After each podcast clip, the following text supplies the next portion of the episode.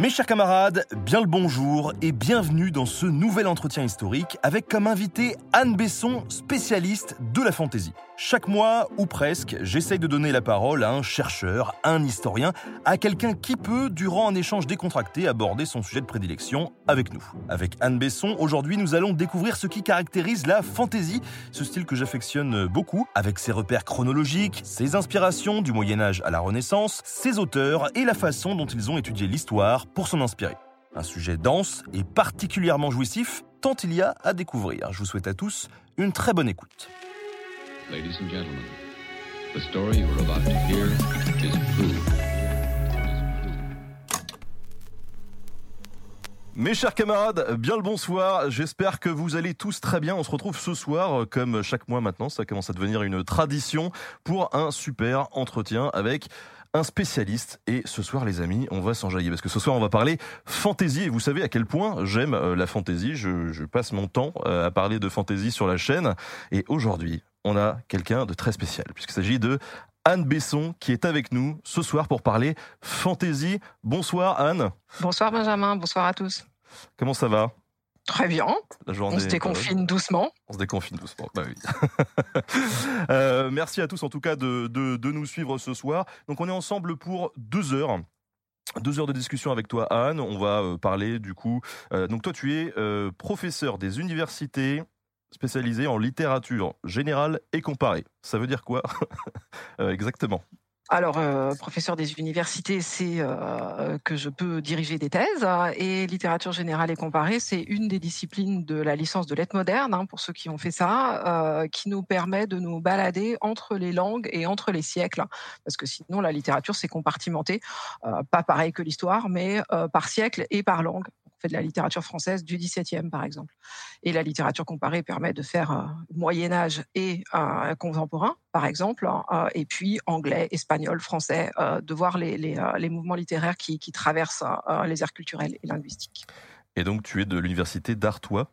Anne, déjà, comment est-ce qu'on en vient à là? Comment est-ce qu'on en vient à devenir une spécialiste de la, de la fantaisie? C'est un peu un concours de circonstances, euh, à vrai dire. Euh, alors, j'ai- pu profiter de, mon beau parcours euh, scolaire et, universitaire pour me, me permettre, entre guillemets, ce choix de spécialité qui n'avait rien d'évident quand je suis arrivée il y a euh, 15-20 ans dans le milieu professionnel. Donc, parce que moi, j'ai fait le NS, j'ai la grecque, j'ai une thèse, j'étais boursière doctorante, etc. Donc, j'avais coché toutes les, toutes les cases.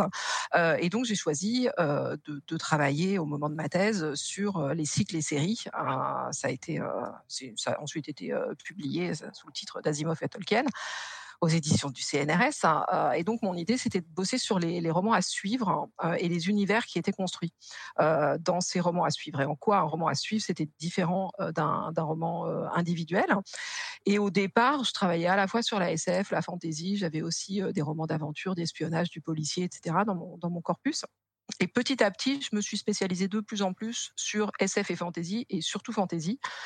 Bah D'abord parce que personne ne travaillait là-dessus, alors qu'il y avait vraiment énormément à faire, euh, et que moi j'avais commencé, puis ça me semblait bizarre de m'arrêter là je tombais vraiment sur, sur quelque chose d'énorme à défricher.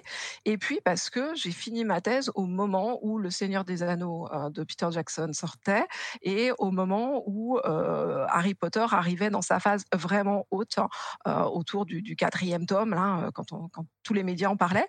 Et tout le monde avait, tous les médias avaient envie d'avoir euh, un, écho, euh, enfin voilà, d'avoir quelqu'un qui pouvait leur, leur dire ce que ça signifiait, euh, ce, ce- qu'est-ce que c'était.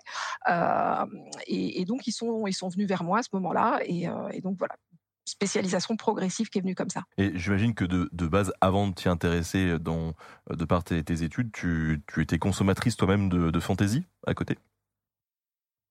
Alors, je suis avant tout une très grosse lectrice. Je lis, euh, je lis toujours euh, énormément. En fait, je, je suis une, un rat de bibliothèque, bibliothèque municipale de, de Saint-Ouen 93, hein, euh, voilà où j'ai vraiment passé mon enfance à, à lire tous les rayons.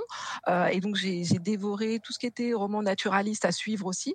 En fait, ce que j'aimais bien, c'est quand dans la bibliothèque, il y avait des rayons entiers avec le même auteur. Euh, tu vois, des, des, des- voilà, des séries de, de, de romans avec les couvertures pareilles.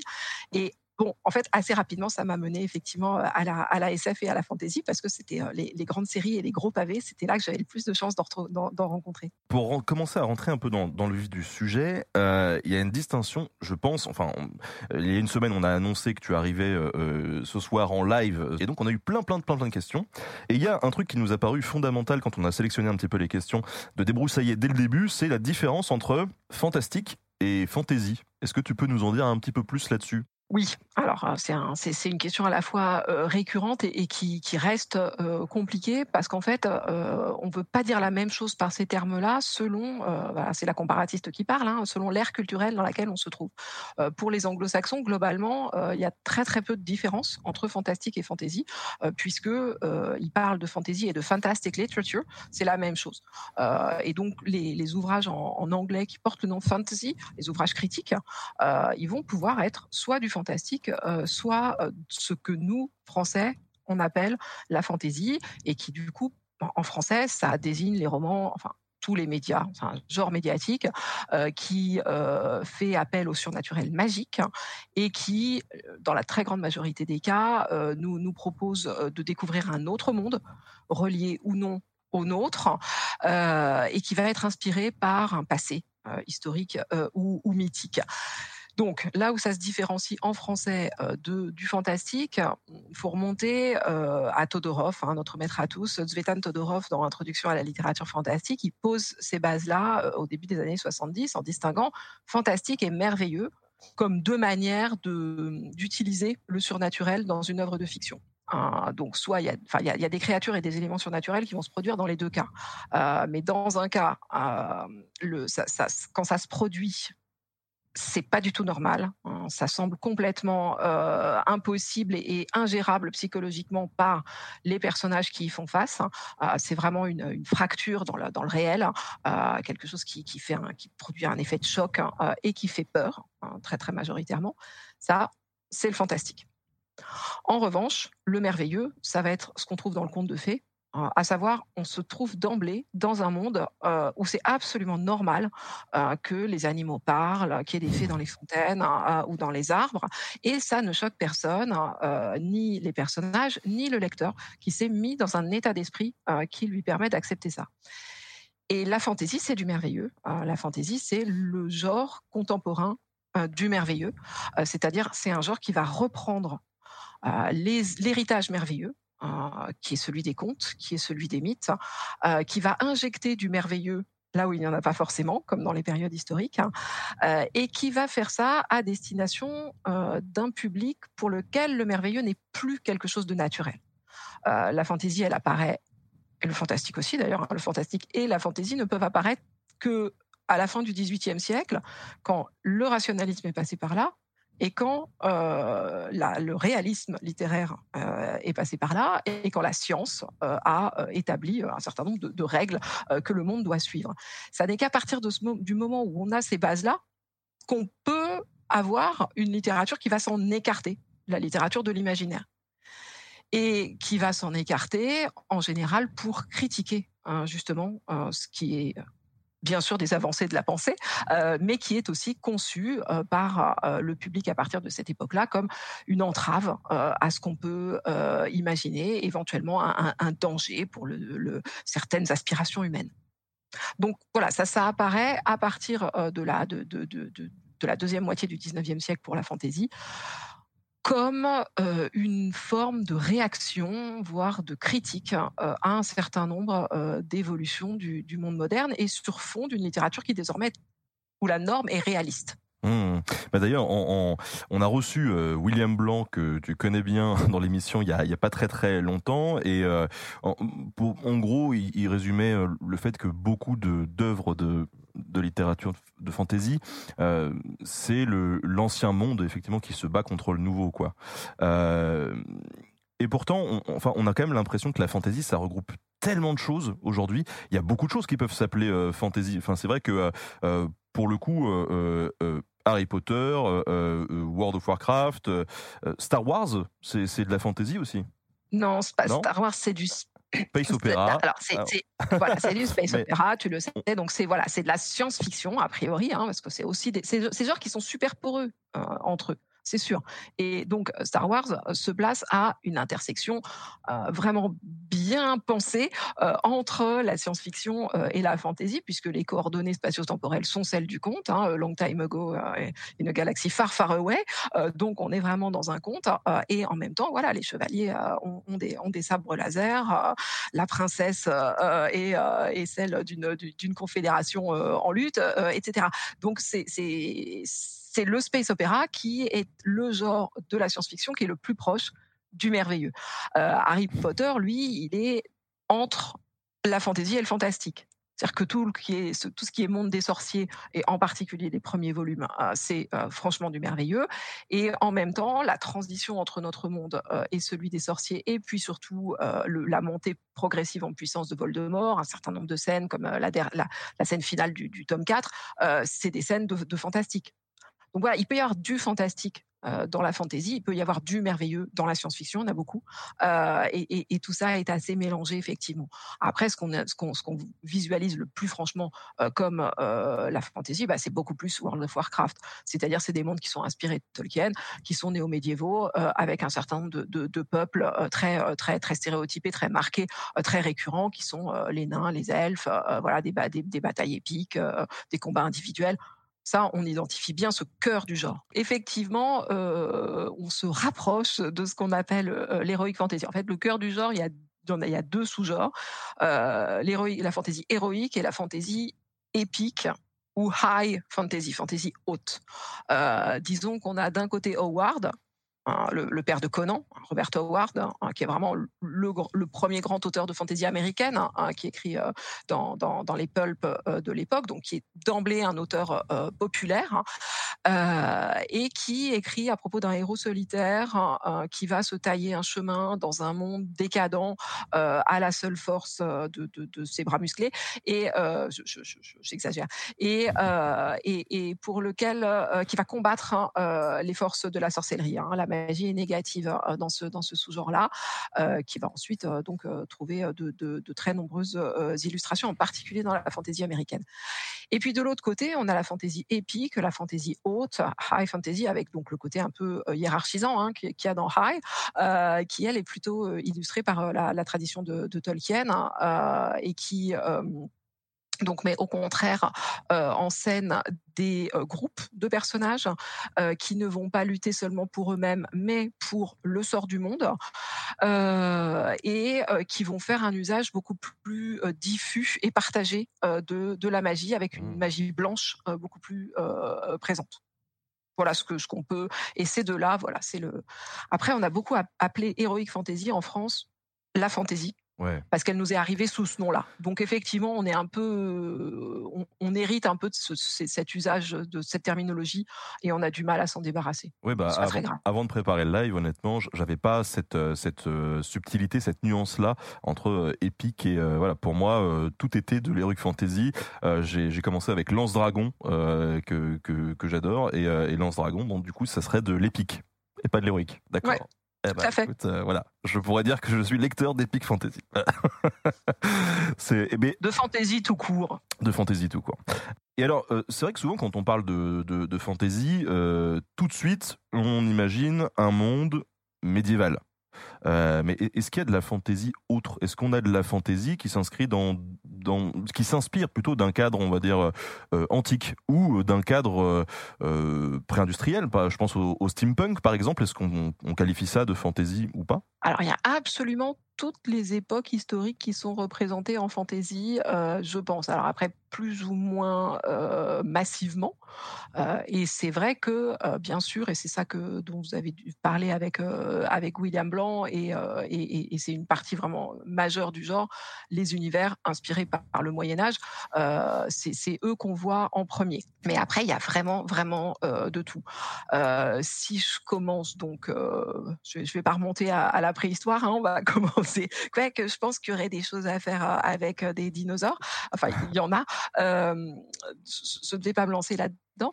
mais si je remonte à l'Antiquité, il y a, beaucoup, beaucoup d'ouvrages. alors, il va y avoir beaucoup d'ouvrages qui vont s'intéresser, par exemple, au contexte de la guerre de Troie, à des réécritures homériques, hein, de la même façon qu'il y a des réécritures arthuriennes, en fait. Hein. Il, y a, un vrai beau corpus de, réécritures troyennes. par exemple, il y a Troy de, David Gemmel. Hein. David Gemmel, c'est l'auteur de Légende. C'est un, un, très grand auteur de, de, de fantasy tout court, hein, et donc de fantasy médiévale, mais aussi épique. Ou encore The, Firebrand, je ne sais plus comment c'est traduit, donc le, flambeau de feu, le flambeau de, Marion Zimmer Bradley, qui est aussi celle qui a écrit le, Les Brumes d'Avalon. Hein, donc une histoire arthurienne. Elle a fait vraiment la même chose pour la guerre de Troie. Il y a un, très bon auteur qui s'appelle Thomas Bernard Swan, qui a écrit la trilogie du, du Latium, qui est qui est édité aux, Moutons et électriques, hein, qui a été qui a mis du temps à être traduit. C'est c'est une fantaisie très poétique euh, par euh, un auteur euh, très délicat homosexuel hein, et, donc avec des histoires de couples masculins. Et puis ça continue à se faire aujourd'hui. Je sais pas Estelle Faye par exemple elle a écrit une belle série qui s'appelle La Voix des oracles hein, dans l'Antiquité tardive. Et puis en fait on n'y pense pas forcément mais les Celtes les Celtes et les Gaulois c'est notre antiquité aussi. Hein. Donc, euh, euh, Astérix, euh, Astérix, c'est là, c'est un des grands chevals de bataille de, William Blanc. Astérix, c'est de la fantaisie quand même en fait, hein, quand on y réfléchit bien. c'est vrai, c'est lui qui me l'a qui, qui, me l'a qui, me l'a fait constater, mais c'est tout à fait juste hein, puisque on a le vieux monde contre le nouveau monde, hein, les Gaulois contre l'Empire romain, qui est beaucoup plus voilà, un côté chaotique mais sympathique contre un côté ordonné et une potion magique, un druide, voilà. Donc bon euh, c'est, Astérix, c'est de la fantaisie. Et puis, euh, bah, euh, Javorski, par exemple, il écrit sur les, les Celtes bituriges une très belle série qui s'appelle Roi du Monde. Jean-Laurent Del Socorro, qui est aussi un, un, bon auteur français qui, qui, fait de la fantaisie historique, il a travaillé sur une reine celte euh, qui s'appelle Boudica, hmm. euh, qui a organisé une résistance, euh, là encore, à, une invasion, à une des étapes de l'invasion romaine dans, les îles britanniques. Donc, en fait, voilà, il y a tout un, tout, un courant hein, qu'on peut rattacher à cette, à cette fantaisie antique. Et puis, en fait, des créatures de l'Antiquité, si on élargit un peu, euh, si on prend euh, le centaure, euh, le griffon, le satyre, et ben ça, il y en a absolument partout dans tous les univers un peu syncrétiques, hein, c'est-à-dire qui vont mélanger les origines. il y en a beaucoup en littérature pour la jeunesse, dans les Chroniques de Narnia de C.S. Lewis, dans Harry Potter, bien sûr, dans les Chroniques de Spiderwick. C'est une des influences, euh, la mythologie là pour le coup euh, gréco-latine, hein, euh, qui va être très présente dans, dans, dans beaucoup d'univers. Et ces univers syncrétiques, en fait, il y en a, y en a beaucoup plus que ce qu'on ne pourrait penser en fantasy. C'est-à-dire qu'on va associer un auteur à ce qui est la tonalité dominante, à savoir le Moyen Âge. Mais là, je suis en train de penser à Game of Thrones. Hein. Game of Thrones, il y a à la fois des éléments effectivement médiévaux. Hein. Westeros, au départ, ça, ça, ça, c'est surtout ça qui ressort. Et antique. Mais alors, du Moyen-Âge, de toutes les époques, hein, euh, voilà, des Vikings au 15e, euh, avec une grosse dose de 14e. Et puis, euh, il y a aussi de, beaucoup d'antiquités, les arènes, les pyramides. et puis, il y a aussi de la Renaissance. Hein. je sais pas, Littlefinger, c'est un personnage qui est vraiment très shakespearien, donc qui est voilà, après le, le Moyen-Âge. Donc, ça déborde des, deux côtés. Et c'est normal parce qu'un univers euh, médiéval, il, il, pas stable. Hein. Il, y a encore, euh, il y a encore des héritages et il y a déjà des, annonces euh, de, ce qui viendra. Parce que le, steampunk, effectivement, on, arrive là sur un, autre genre que beaucoup de gens affectionnent. on peut, c'est de la fantaisie aussi, du coup. Sauf que là, on s'inspire du, d'une ère plus industrielle. Oui, alors c'est de, c'est au départ le steampunk, euh, il naît plutôt euh, comme un genre de SF, hein, comme comme euh, apparenté directement à, la science-fiction, puisque bah, les auteurs en fait qui, le, qui, qui sont les premiers à, l'illustrer sont des auteurs de, SF, notamment William Gibson et Bruce Sterling, qui donc William Gibson c'est le, très célèbre auteur de cyberpunk, Hein, de, de, son, œuvre la, la, plus connue, c'est Neuromancien. Qui est d'actualité, Cyberpunk. Hein Ouais, tout à fait, avec la, la, la, sortie tant attendue. Donc au départ plutôt un, genre de, SF. Euh, donc c'est le, le, le, livre qui sort, ça s'appelle La machine à différence et ça imagine que l'ordinateur, les, proto-ordinateurs, la machine de Babbage, qui avait été inventée en Angleterre au 19e, a, a, a pris, a, a, fonctionné.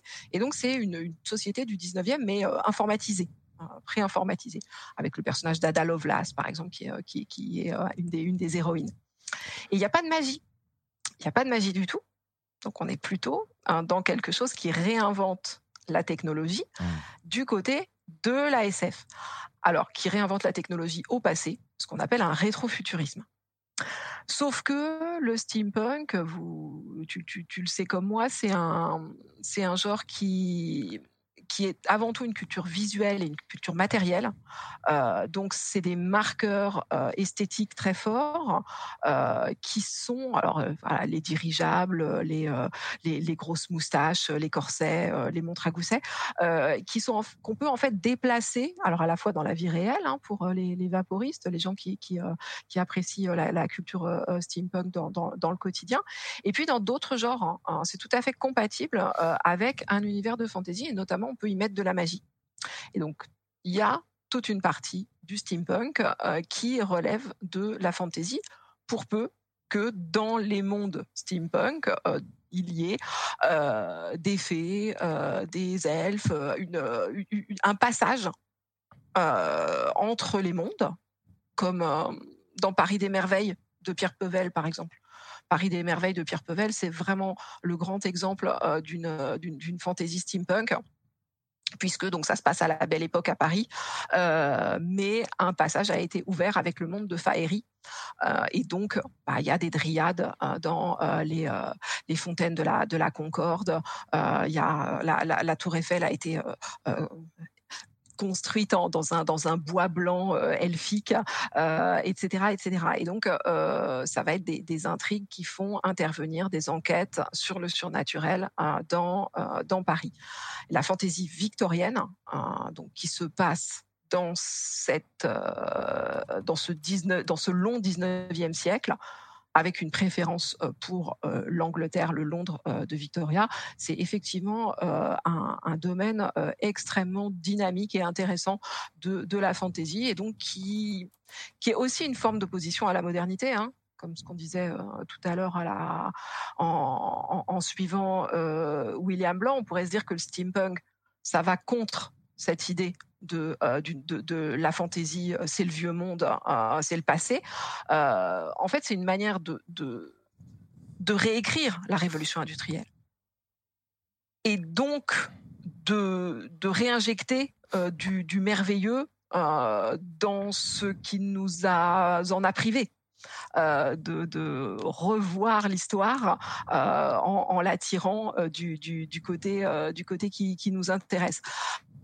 Euh, alors, c'est pas, pas toujours très positif. Hein. Il y a aussi des espèces de dystopies steampunk euh, de fantasy. Euh, je pense à la guerre du Lotus de, de J. Christophe, où là, c'est carrément il y a une monoculture du, lotus euh, qui, infecte les sols, euh, le, le, fog, euh, qui, qui, effectivement était une calamité pour, Londres à l'époque, empêche de, voir la lumière, tout le monde tousse. Enfin voilà, donc là du coup c'est du, du 19e, mais qui nous alerte un peu sur, notre réalité contemporaine. Et du, du, coup, dans, dans certains Miyazaki, on peut considérer que c'est de la fantaisie aussi, du coup?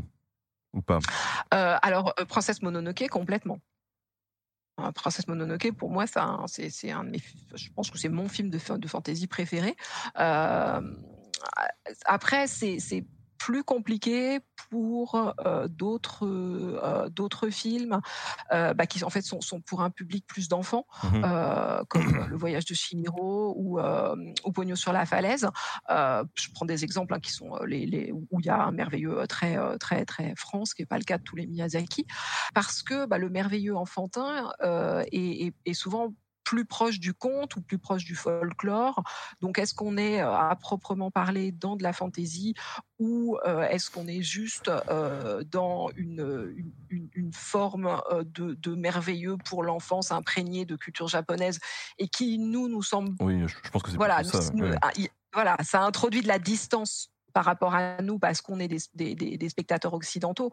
Euh, mais je suis pas sûr que ce soit le complètement je, le but. Je, pensais un peu à Château ambulant par exemple, euh, tu vois où on, est vraiment un peu entre entre deux. Euh, et, du coup, est-ce qu'on peut vraiment le basculer totalement dans la fantaisie ou pas? Oui, alors le Château ambulant, il se trouve que c'est une, une, une adaptation d'un d'un roman de, de fantaisie, le, le, Château de Hurle de Diana Wynne Jones qui est une grande euh, autrice euh, de, de, fantasy pour la jeunesse, euh, un peu injustement oubliée et que donc du coup le, film de Miyazaki permet de, sortir de l'oubli et donc qui avait toute une série qui s'appelait Les Mondes de Crestomancie.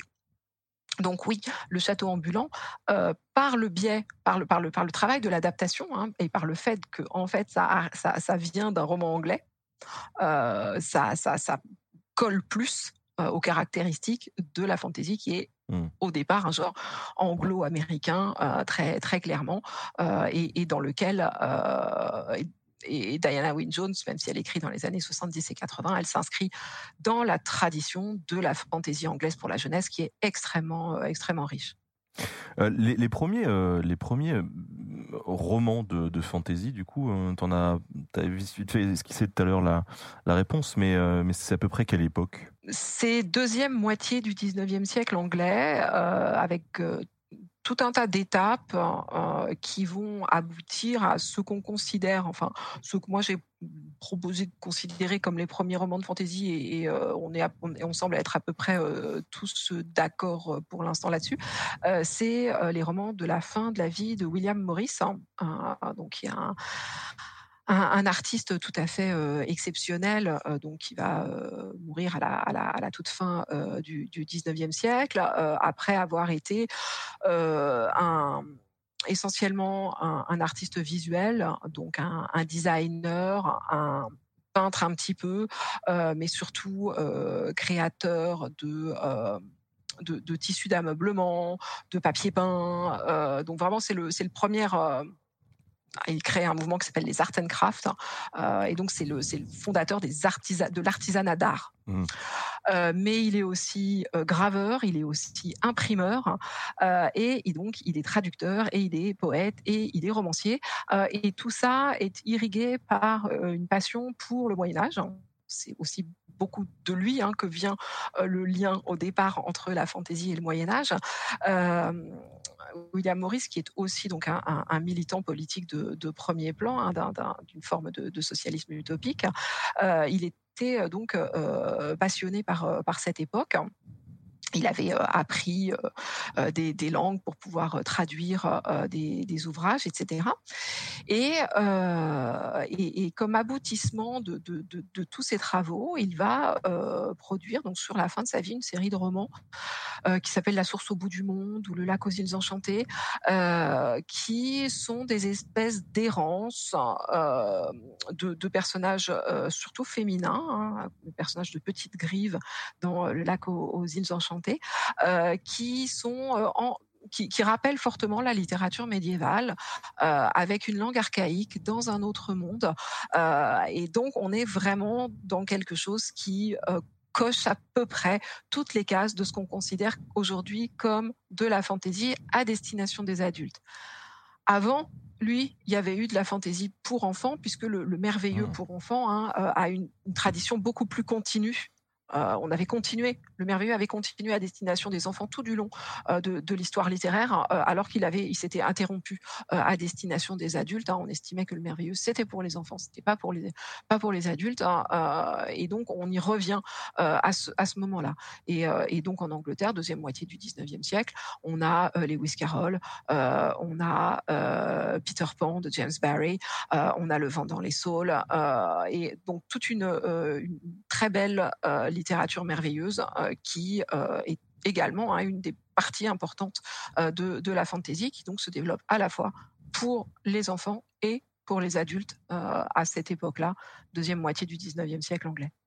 Alors, ça, se développe pour les enfants, pour les adultes, mais le, le, public est, pour le coup plus masculin, plus féminin, parce que moi c'est vrai que j'ai l'impression que quand de mon regard extérieur, je, ne suis pas un expert de la fantasy, mais en tout cas quand je regarde un petit peu les univers de fantasy que moi j'ai pu parcourir, que ce soit à travers du film, du jeu vidéo, de la littérature, euh, j'ai l'impression que c'est souvent quand même un protagoniste masculin qui est mis en avant.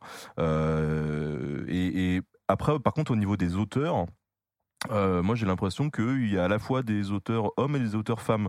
Du coup, comment est-ce qu'on se positionne vis-à-vis de tout ça? Alors, la question du protagoniste masculin, en fait, si tu regardes bien, euh, ça a souvent été euh, le, héros par défaut. était un héros masculin, de la même manière qu'en français, on considère que le, masculin est le neutre. donc, jusqu'à très récemment, c'était pas quelque chose qui, qui posait problème, euh, enfin ou qui posait directement problème. C'est pas quelque chose qu'on avait identifié en tout cas euh, à la fois les auteurs et les récepteurs comme un comme un problème. Moi encore, ma génération, euh, on, lisait beaucoup de petites filles lisaient, elles lisaient des, histoires avec des garçons personnages, et on, était capable de, de, passer cette frontière de genre mmh, mmh. sans, que, sans, sans, que ça pose beaucoup de problèmes. Donc cette espèce d'identification neutre était susceptible de, fonctionner, même si je comprends très bien qu'on ait envie euh, désormais d'une beaucoup plus grande euh, diversité euh, pour que nos, enfants puissent être plus directement reliés à ce qu'ils lisent. Maintenant, effectivement, la fantaisie, c'est pas un genre si masculin que ça, et si masculin qu'on le dit et qu'on le croit parce que on a en tête bah, justement Conan le barbare mmh dans sa version télévisée, dans sa version télévisée, dans sa version cinématographique.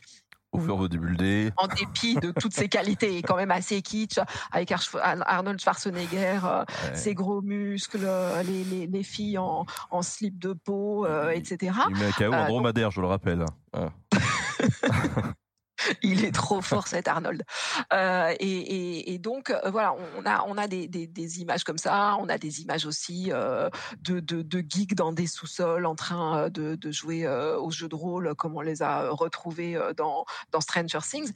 Et bon, c'est une réalité. Hein, c'est une, une réalité du, genre, mais c'est qu'une partie de la réalité du, genre, où effectivement des, des, autrices femmes se sont exprimées vraiment dès le départ euh, et sont aujourd'hui, euh, enfin voilà, tout au long du genre très importantes. Euh, alors peut-être pas au tout premier plan, c'est-à-dire que quand on essaye de, de, de, parler des, euh, de, se dire les, les, cinq premiers, les cinq plus grands auteurs de fantasy, euh, moi j'essaye toujours de, citer des femmes, mais euh, voilà, il faut, on, va d'abord penser effectivement à, à Tolkien, à, Howard, à C.S. Lewis, à George Martin, voilà, ça, ça c'est des hommes, mais on pourrait tout aussi bien parler de, Robin Hobb, d'Ursula Le Guin, dans le, le monde de la fantasy française euh, les, autrices euh, sont aussi euh, très très bien représentées, avec Charlotte Bousquet, avec Estelle Faye, avec Floriane Soulas, etc. et et au niveau du, public, c'est un public qui est très mixte. Hein j'ai encore euh, euh, une de mes doctorantes, euh, Laura Martin Gomez, a, soutenu sur les communautés de fans de Tolkien. Et vraiment, tout ce qui ressort de, ces, analyses historiques vraiment poussées, c'est cette, mixité, y compris donc, dans, les, communautés de fans. Et j'irais même plus loin, c'est-à-dire que dans le, dans les, chez les lecteurs, hein, euh, les lecteurs sont en majorité des lectrices maintenant, hein, euh, et, pas une petite majorité, c'est-à-dire une, une, vraie majorité. Euh, on le sait ça pour le lectorat en général, hein, c'est-à-dire que le lectorat en général est majoritairement féminin. Les gros lecteurs encore plus. Et euh, pour l'imaginaire, euh, aujourd'hui, donc chez les, chez les ados et les jeunes adultes, euh, c'est très majoritairement des, filles qui lisent et qui écrivent euh, et qui participent sur les forums, les fanfictions, etc. Donc ce milieu-là de, de lectrice-autrice, il est très féminisé.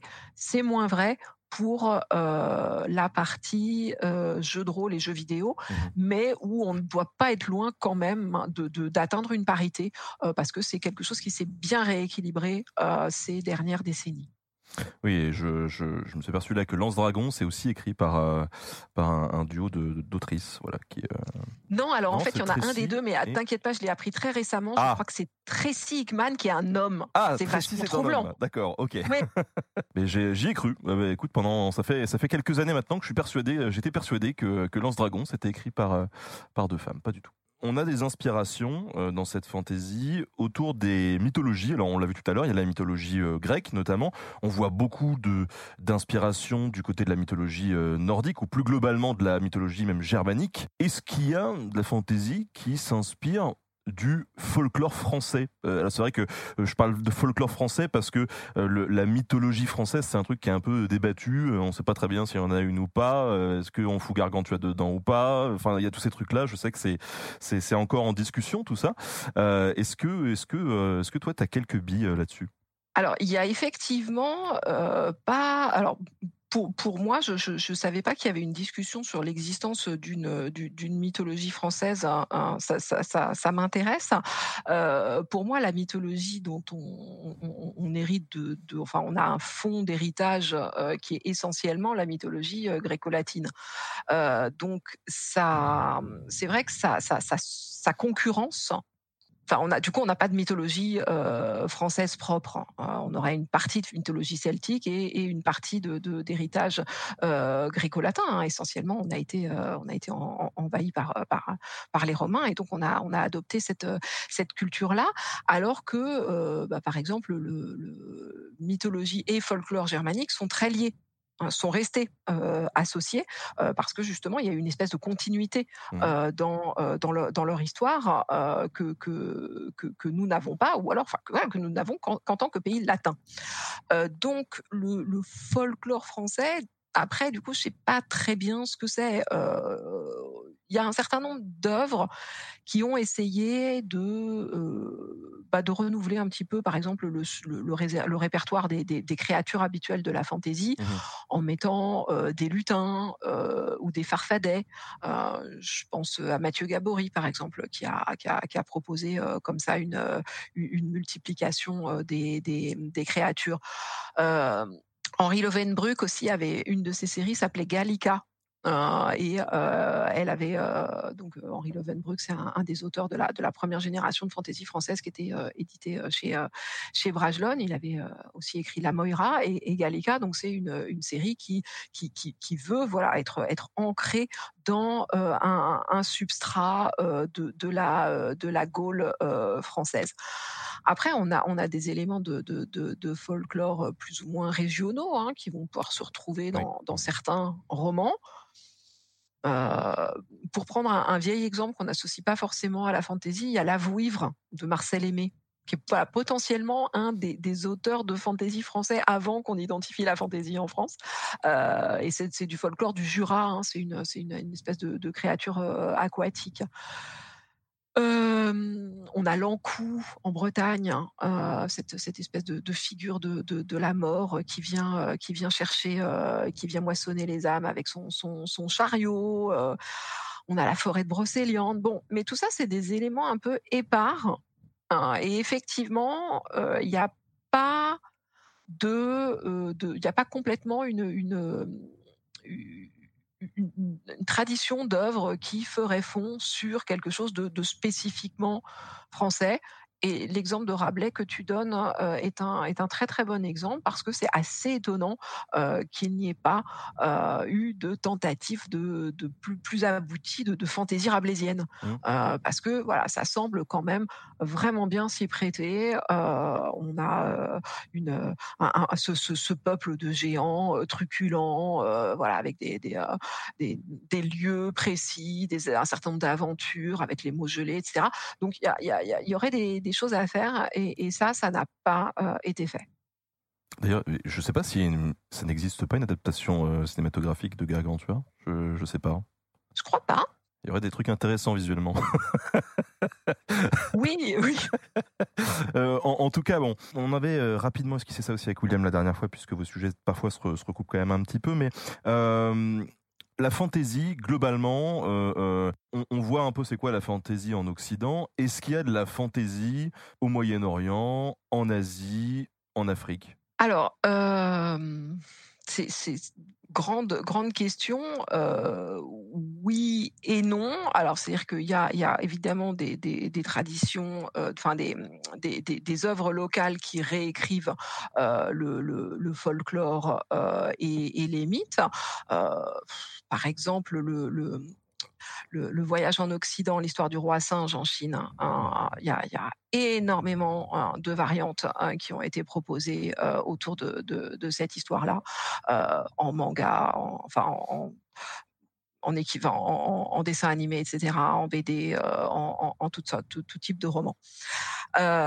maintenant, les spécialistes du Japon, par exemple, ne, commencent à parler véritablement de fantaisie qu'au moment où il y a en fait une appropriation locale de d'une fantaisie qui vient d'ailleurs hein, et qui vient globalement des pays euh, de, de, de, langue anglaise, euh, Angleterre et, États-Unis. C'est le cas pour la France. Hein. Mmh.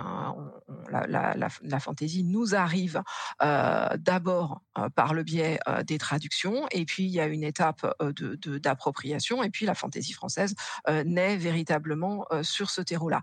C'est pareil pour le, le, Japon, par exemple. Hein. donc il y a des, un, un folklore et des traditions numériques extrêmement euh, intéressantes et importantes euh, avant euh, leur contact avec, avec les, cultures occidentales, mais qui vont s'approprier les tropes, hein, les stéréotypes, les images d'une fantaisie de, qui, qui, leur vient pour le, pour le coup essentiellement des, des États-Unis.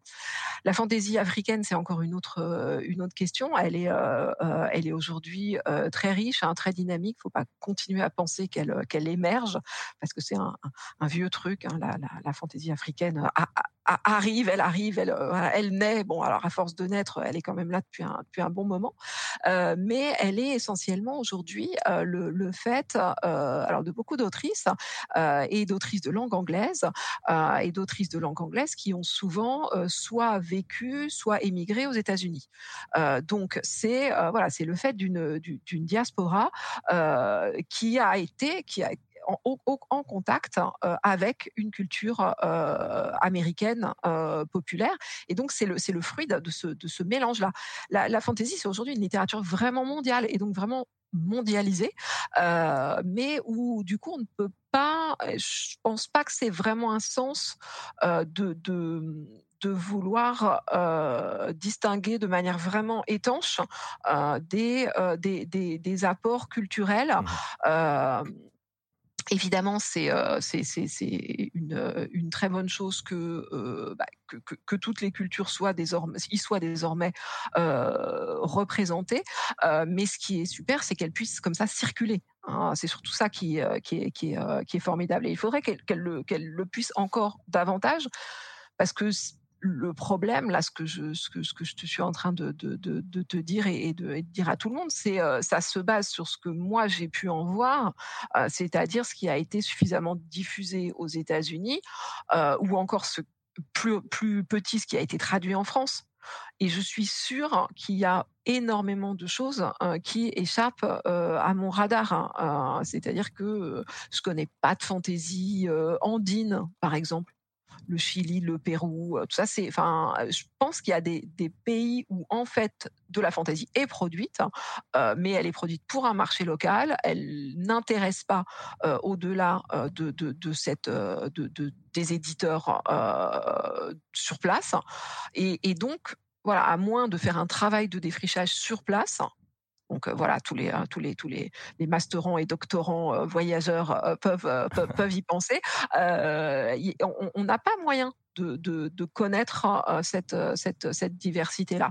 Donc, ce qui nous parvient effectivement, c'est ce qui a, ce qui est déjà le fruit d'une circulation mondiale de la culture fantasy. Et alors, justement, dans cette circulation, on voit que le, le genre littéraire fantasy influence quand même euh, très grandement le cinéma et le jeu vidéo. Euh, et comment, comment est-ce que toi tu vois ça? Comment est-ce que c'est, c'est, arrivé progressivement? Est-ce que ça a été d'ailleurs dès le début euh, pour les jeux vidéo? Ou est-ce que ça s'est fait progressivement? Et est-ce que cet apport-là, il est à sens unique? c'est-à-dire que on, peut on peut se dire que le, le genre littéraire influence le, jeu vidéo ou le cinéma, mais est-ce que le jeu vidéo ou le cinéma influence aussi le genre littéraire sur les productions de ces dernières années? Alors le lien, je trouve que je trouve que ce qui est surtout intéressant dans la fantasy, c'est le lien avec le jeu, euh, parce que euh, avec les, autres productions euh, audiovisuelles comme le cinéma et la série télévisée, alors aujourd'hui c'est très important, c'est sûr, et notamment les séries télé de fantasy explosent complètement dans, la, le, tsunami de, Game of Thrones, mais pendant longtemps ça n'a pas été le cas. En fait, il y avait assez peu de, séries télévisées de, fantasy, surtout des séries télévisées regardables. Sans, aucun second degré. Et même au cinéma, ça a été assez tardif, c'est-à-dire que y a vraiment un problème dans la visualisation de la fantasy qui est facilement assez daté, assez kitsch. Hein. il faut vraiment avoir des bons effets spéciaux pour que ça passe sans, sans, souci. En revanche, la fantasy se prête extrêmement bien, les univers de, de fantasy se prêtent extrêmement bien au jeu. Ils sont vraiment fait pour ça, euh, quasiment de, depuis, euh, depuis les origines. Hein, les histoires qu'on imagine quand on est enfant euh, prennent souvent place euh, et, et, mettent souvent euh, en scène des, des, des formes de, de, magie et voilà et des formes de, de merveilleux et, et, ce lien au jeu. Alors il va surtout s'exprimer à partir des années 70, euh, c'est-à-dire à, une fois que euh, le Seigneur des Anneaux de Tolkien est devenu un phénomène culturel énorme euh, et, notamment auprès de, la jeunesse américaine. Et on, a envie de voir, de, lire d'autres choses comme ça. On a envie de, d'aller plus loin dans la dans, dans, dans l'exploration de cet univers euh, si incroyablement complet euh, qu'on a qu'on a qu'on a pu euh, commencer à explorer avec les, les, romans de Tolkien. à l'époque, le Silmarillion, toutes les autres toutes les autres œuvres sont pas encore sorties. Et il n'y a pas beaucoup de fantaisie qui s'est encore écrite hein, sur ce modèle-là. et donc, bah, ce qui va être inventé, c'est un, un, un, jeu de rôle, euh, le jeu de rôle euh, Donjons et Dragons, alors qui s'appuie pas que, que sur euh, que pas, que sur Tolkien, mais qui naît de la volonté de continuer à vivre des aventures en terre du milieu.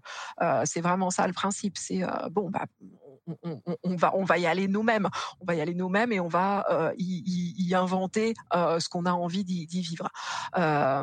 Et c'est sur cette base euh, du, jeu de rôle, euh, du, de, de, Donjons et Dragons, que vont en fait se, se, se, se s'enchaîner toutes les étapes de la création euh, qui vont nous mener aujourd'hui aux jeux vidéo. Euh, c'est-à-dire que les, les, premiers euh, jeux vidéo, ça va être des jeux d'aventure textuelle qui vont reproduire les mécaniques de, du jeu de rôle, hein, qui vont vous proposer du, du, porte porte monstre trésor mais, par le biais du, du, texte. Hein. Voilà, tu tournes à gauche, tu arrives devant une porte, qu'est-ce que tu fais?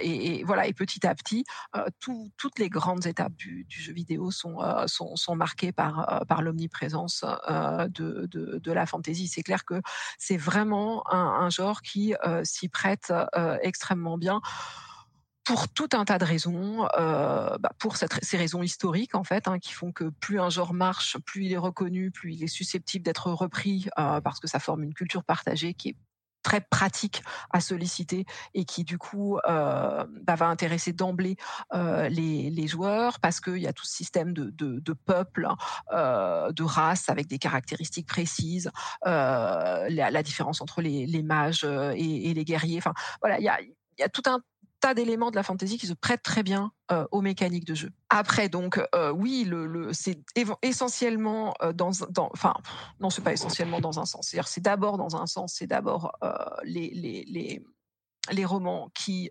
inspirent les jeux, c'est ce que je, je, viens de dire, avec Tolkien évidemment, mais euh, je sais pas euh, le, jeu de rôle du, cycle d'Ambre, hein, le Diceless, hein, Role Playing Game of Amber, il est, il, est, il est très bien.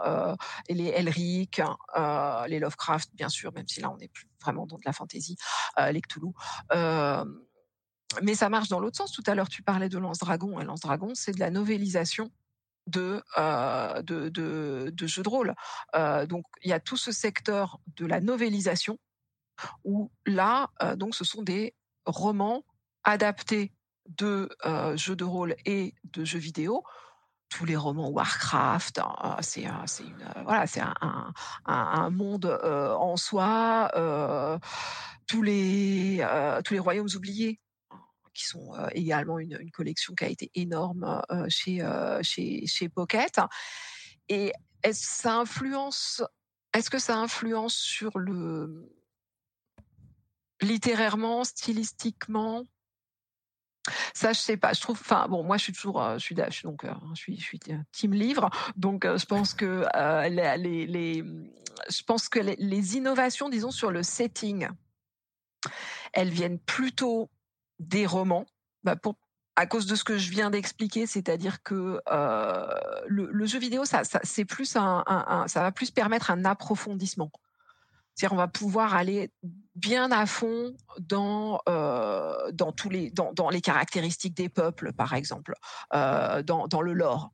Euh, il va y avoir, on va pouvoir vraiment développer un lore euh, très très très très profond, très complet quand on aime le jeu vidéo. Il y a qu'à voir World of Warcraft. Là, l'extension vient de sortir, Shadowland. Et hier soir, euh, je me posais une question parce que vu que je m'y remets tous les ans, tous les ans et demi, j'arrête et puis je m'y remets. Machin. Bon, ça fait 16 ans que je traîne ma ça fait ça fait 16 ans que je traîne mes basques sur World of Warcraft et je me suis dit mais en fait, il y a vraiment si si demain quelqu'un me dit World of Warcraft, c'est quoi l'histoire?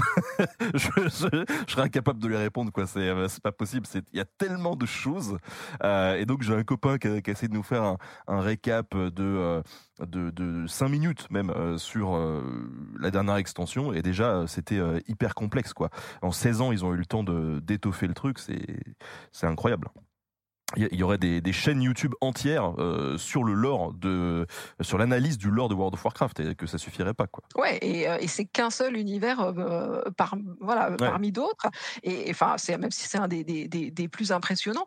Donc effectivement ça c'est le, le, grand point fort euh, du, du, jeu vidéo mais qui, qui dont on voit bien qu'il qu'il le prend quand même comme, euh, comme ambition, c'était déjà un peu l'ambition de, de, Tolkien, de développer comme ça, de donner l'impression que, que, que, le monde était tellement complet qu'on pouvait justement y ajouter des choses et que euh, on pouvait creuser, il y avait encore derrière, que c'était pas juste un, décor euh, et que et, et qu'il y avait cette, cette profondeur mais je pense que aussi un des points sur lequel euh, le, jeu vidéo a été euh, le jeu de rôle d'abord et le jeu vidéo a été euh, ensuite ont été décisifs, c'est sur l'évolution des, personnages et notamment l'évolution vers moins de manichéisme, qui est quelque chose qui est une, espèce de, mouvement de fond de la fantaisie, puisqu'il y en a il y a de la fantaisie non manichéenne, enfin des anti-héros, il y en a depuis très longtemps. Hein, Elric le nécromancien, par exemple donc dès, dès, la fin des, années 60.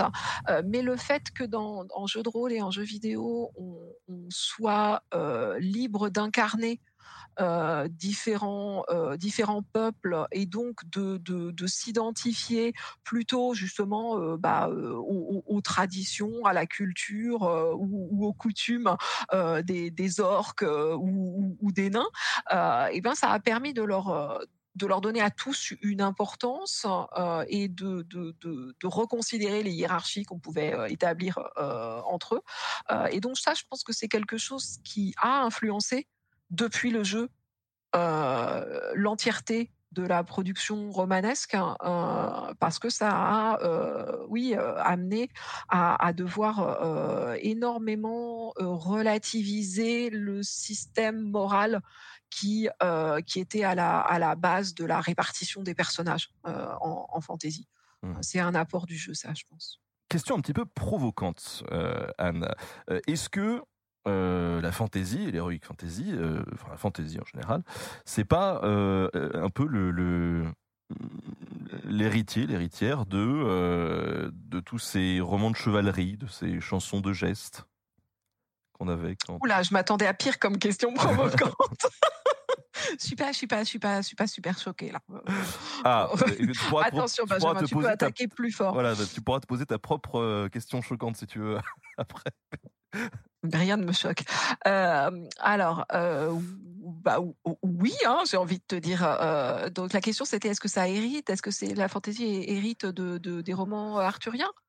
Et de la chanson de geste Oui, oui, que oui. C'est un peu oui. l'héritier, voilà, de, de tout ça? Ah bah tout à fait.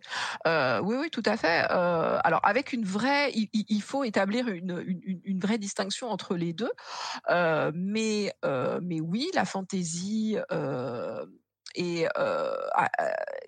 va plonge, va, puiser entre autres en, tradition dans la littérature médiévale, dans l'épopée. Donc la chanson de geste, hein, euh, comme elle va puiser aussi euh, dans les épopées euh, antiques euh, euh, d'Homère, euh, par exemple. Euh, et puis elle va aussi puiser dans les, les- la plus ancienne tradition du, roman d'aventure euh, qu'on qu'on- qu'on ait conservé, à savoir le, roman arthurien. Euh, c'est ce qu'on appelle donc euh, le, romance en anglais, euh, à ne pas confondre avec le, roman sentimental qu'aujourd'hui on appelle euh, la romance. Euh, c'est euh, voilà, c'est le- le vieux roman, le roman romanesque, hein, c'est c'est la, romance qui va ensuite donner naissance au, roman d'aventure et dont la fantaisie est aujourd'hui un des sans doute le genre le, plus actif quand on a envie de, quand on est lecteur ou, spectateur et quand on a envie ou joueur hein, et quand on a envie d'action et d'évasion, on va effectivement se tourner assez aisément soit vers la, SF, soit vers vers la fantasy si on préfère les épées euh, et, euh, et, les orques. Euh, le, roman arthurien, c'est un de nos, de, nos grandes sources du merveilleux occidental, le roman médiéval en général. Il se trouve qu'il a été redécouvert, ces traditions médiévales ont été redécouvertes par les romantiques, hein, donc dans le courant de ce 19e siècle qui a vu naître euh, le, fantastique et la fantaisie. C'est pas un hasard, hein, c'est vraiment une, convergence euh, d'éléments qui, euh, qui, qui entraîne euh, la, la, la, la naissance euh, de, de ce genre.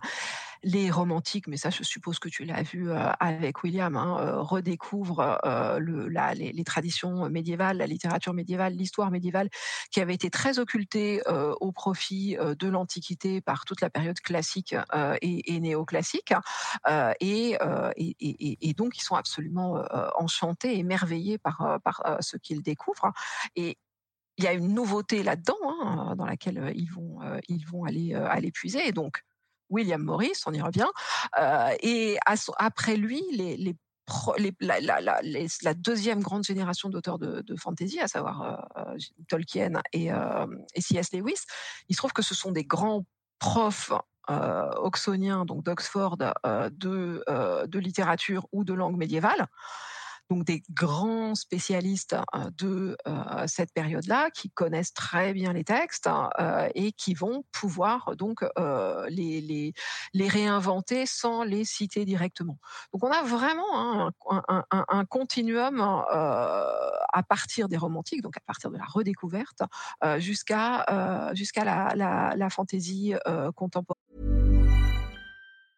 The secret to summer ready skin is here. Osea's number one best selling Andaria algae body oil, clinically proven to instantly improve skin elasticity and transform dry skin to silky, soft, and unbelievably glowing. Its signature scent of freshly squeezed grapefruit, cypress, and mango mandarin transports you to sun kissed summer days. Get healthy, glowing skin for summer with clean vegan skincare from Osea. Get 10% off your first order site wide with code GLOW at OseaMalibu.com. contemporaine. Pourquoi est-ce que le roi Arthur, les, légendes arthuriennes, ça serait pas de la fantaisie? Alors c'est de la fantaisie quand les auteurs contemporains Hein, écrivent hein, de la fantaisie arthurienne, hein, des réécritures euh, arthuriennes. Il y en a des, tas et des tas euh, dans, notre genre euh, de prédilection. Maintenant, ça n'en était pas au départ, tout simplement parce que, bah, ce que j'ai un, peu esquissé tout à l'heure, le, système de croyance n'était pas le même. la frontière entre ce qui était possible ou impossible n'était pas la même. la frontière entre ce qui était historique et ce qui était mythique n'existait tout simplement pas. Euh, donc, euh, sur ces bases-là, euh, il est impossible de considérer de la même manière quelque chose qui a été écrit à l'époque et quelque chose qui est écrit aujourd'hui, même si fondamentalement c'est la même histoire. C'est simplement que les auteurs et le public de l'époque ne le recevaient pas de cette manière-là. Selon, selon toi, quels sont les auteurs qui ont le mieux réussi à créer un monde fantastique tout en gardant un, lien assez crédible avec la, la, réalité mmh, Je pense que je vais pas euh, casser des briques euh, spécialement, hein, mais, euh, mais de Tolkien, George Martin, pour prendre des, des, des auteurs littéraires. Euh, parce que ça, c'est ceux qui ont poussé le plus loin euh, la démarche de, euh, de world building. Hein, de, construction de monde. Euh, c'est-à-dire qu'ils vont vraiment euh, avoir à cœur euh, de développer, par exemple, un arrière-fond historique hein, pour leur, leur monde, avec une possibilité de remonter en arrière hein, dans l'histoire par rapport à ce que l'intrigue principale nous, nous propose. C'est ce qu'a fait Tolkien dans le, dans le Silmarillion, c'est ce que fait actuellement George Martin dans Fire and Blood, Feu et Sang. donc, des espèces de chroniques historique de leur propre monde, euh, avec bien sûr euh, la présence de cartes, avec euh, la présence de, de lexiques, alors très développé chez, Tolkien, hein, qui avait été jusqu'à inventer dans le détail les langues qui sont, qui sont parlées dans, dans son univers, ce qui a été fait de manière plus, plus, plus légère hein, pour le Dothraki ou le Valérien. Dans, Game of Thrones. voilà, des, des, tables de généalogie, euh, euh, des, emblèmes, de l'héraldique, euh, tout ça a développé autour d'un d'un monde imaginaire. Donc c'est pour cela que je les ai sélectionnés, tandis que bah, beaucoup d'autres auteurs n'ont pas forcément ce souci-là, ce qui ne rend pas leur, leurs œuvres moins intéressantes. Mais, mais par exemple, Robin Hobb, les, les, les duchés, elle va nous présenter tout un tas de, sociétés, etc. Bien sûr, il y aura une carte, euh, mais on sent que c'est mmh. pas forcément là son, son, son, propos euh, principal. Euh, et, c'est une, une, bonne chose parce que trop point trop d'univers hyper construit n'en faut non plus. et puis il y a beaucoup d'auteurs qui vont au contraire prendre plaisir à à, mélanger euh, les, les, les, mondes, à mélanger les influences. Hein, euh, et, donc, euh, on va avoir quelque chose qui forcément est moins, est moins parfaitement cohérent voilà, donne moins l'impression de quelque chose qui, qui, qui, tient complètement debout. Moi, j'adore, je sais pas, j'adore le, disque monde de Pratchett, mais le disque monde de Pratchett est très chaotique. Hein, voilà, parce que c'est les, les, principes même de, construction du monde sont, sont, sont, volontairement absurdes et ludiques, hein, avec cette, cette tortue qui, qui porte le monde et qui, qui traverse l'univers. Ou, j'adore Pullman, mais Pullman, voilà, c'est des, la la croisée des mondes, justement, on se, balade entre, entre plusieurs univers, ce qu'on appelle un multivers ou, ou Neil Gaiman euh, que, j'aime beaucoup aussi. Euh, il imagine tous les euh, tous, les, dieux de toutes les différentes civilisations. Qu'est-ce qu'ils sont devenus quand ils sont arrivés avec les immigrants aux États-Unis Donc voilà aussi un, alors là pour le coup de la fantaisie contemporaine, hein, inscrite dans le monde contemporain, mais mais, mais qui imagine la, la conflagration entre les anciens dieux et les nouveaux dieux, et puis un mélange de tous les anciens dieux. Donc ça, c'est ça c'est à la fois une, une, une, fantaisie qui est, qui est, qui est en, en, lien direct avec, avec le réel, mais qu'on peut peut-être moins qualifier de, de, de, monde construit, hein, au sens de, de, la, de la question qui a été posée. La fantaisie étant la recherche du fantastique et de l'irréel, vouloir la rapprocher de l'histoire ne la détruit pas. Moi, je pense pas, parce que euh, s'en inspirer justement. Enfin, l'histoire est tellement riche, les limites sont tellement riches, les histoires sont tellement riches que on, se, on se ferait rarement chier là-dedans. Mais je sais pas ce que tu, ce que tu en penses toi. non, non, non, je, je, je, je, pense vraiment pas que. Je pense que là, justement, là, il y a alors tout, tout un, un courant euh, très riche de, de, de fantaisie historique. Alors il y a toute la fantaisie qui s'inspire de l'histoire, hein, dont on a parlé avec des mondes antiques, des mondes inspirés du Moyen Âge, des mondes inspirés de l'Antiquité, de la Renaissance, etc. Et puis il y a vraiment de, de, beaucoup d'ouvrages de, fantaisie qui s'intéressent très directement à une période historique hein, et qui vont y, y, instiller de la magie. Alors après, on, on aime ou pas, mais c'est un mélange qui marche très très bien. Euh, c'est-à-dire que ça ne détruit ni le merveilleux euh, ni euh, ni l'histoire, à mon sens. et donc il va s'agir, je sais pas, par exemple de chez Pierre Pevel. Hein. Pierre Pevel est un des, des, spécialistes français de de ça. il va il, va il va bah, typiquement il va mettre des dragons partout. donc dans dans Willstadt, ça se passe pendant la guerre de, de 30 ans, hein, donc pendant le XVIIe siècle, et il va y avoir des, des, des dragons qui vont être impliqués dans, dans la guerre ou, ou dans les lames du cardinal, qui sont un, travail sur, sur les trois mousquetaires de Dumas, eh bien, il va y avoir un, petit dragon à côté du, cardinal Mazarin hein, qui va être son animal domestique sur, sur, sur, son, sur son bureau, histoire de, voilà, de donner la, la, touche de fantaisie à chaque fois. Hein, au lieu du chat, tu as, as, un petit, un petit dragon. Mais ça peut vraiment se faire de, toutes les manières. Pierre Bordage a écrit une, trilogie, je crois que c'est l'enjeu mineur sur la, Révolution française, donc avec des éléments de merveilleux, de, des êtres élus, des malédictions, des prophéties, etc j'ai déjà lu, euh, je sais pas, Xavier Mauméjean aussi est, fort pour ça dans, les, auteurs français. Euh, il va écrire sur, sur les kamikazes japonais pendant la, la Seconde Guerre mondiale avec des dragons, toujours. Hein, C'est-à-dire qu'au lieu d'avoir des avions hein, qui sont qui sont amenés à se cracher, ils font ça avec avec leur dragon, donc avec lequel en plus ils ont développé une une, une relation très forte. donc c'est c'est intéressant.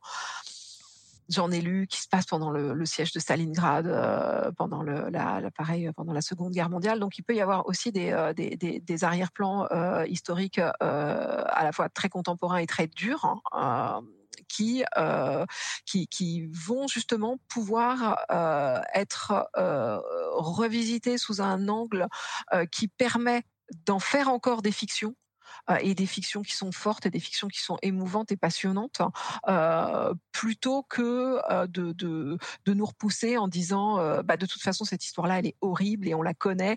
Est-ce qu'on a envie de l'entendre encore? Oui, voilà. Si, si tu me racontes le siège de, de, Stalingrad avec avec avec du, folklore slave, on a beau me dire que les gens voilà sont, en train de mourir de faim, c'est il y a y a quelque chose qui me prend et me fait vivre une aventure nouvelle dans ce cadre euh, historique pourtant euh, connu et déterminé.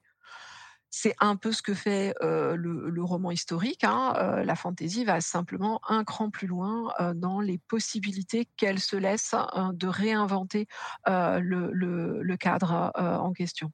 Et alors pourquoi tu penses que euh, alors tout à l'heure on, parlait de Donjons et, Dragons notamment qui a euh, popularisé beaucoup euh, la, la, fantaisie aussi dans, le jeu.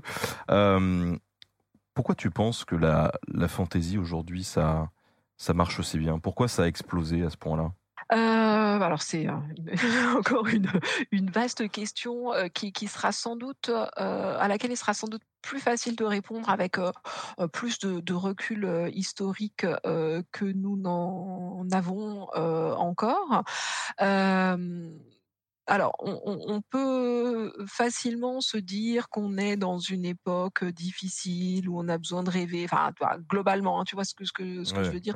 C'est ce qui vient spontanément euh, à, à l'esprit. Euh, ça va pas fort, monde désenchanté, etc. Sauf que c'est quelque chose que, que les que les pratiquement toutes les époques historiques se, se sont dites. Hein, les, les, les, gens qui les vivaient euh, notamment ce, cette histoire du désenchantement du monde c'est vraiment quelque chose qui euh, qui, revient, euh, enfin voilà, au moins depuis la moitié du XVIIIe siècle, hein, où on a euh, très très régulièrement des, des, des, antiennes là-dessus, hein, et, effectivement ça ne ça, ça, ça ne s'arrange pas. on va on va dans, dans, dans ce sens-là hein, d'une d'un une perte de contact progressivement de plus en plus importante euh, avec euh, avec la nature, euh, avec la spiritualité, voilà, avec des choses qui sont importantes pour l'être humain et qu'on a tendance à perdre de vue.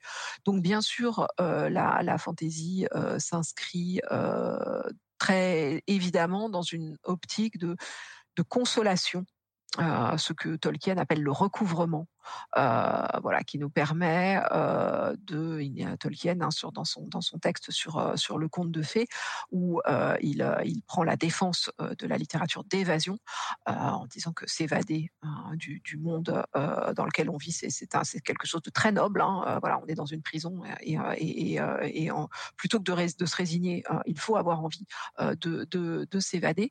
Et, il dit que se replonger régulièrement dans le merveilleux, euh, ça nous permet euh, de, de, retrouver une vue claire une vue plus claire sur ce que nous sur, sur les choses qui nous entourent. Mmh.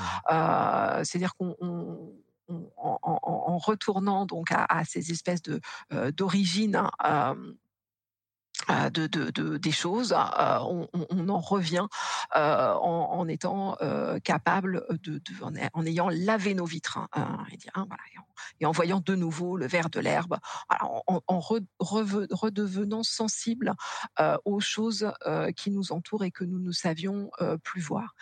Je pense que donc ça c'est très vrai, hein, mais c'est vrai de manière très c'est plus large que notre époque. Mais bon, la fantaisie, effectivement, nous accompagne hein, depuis la fin du 19e.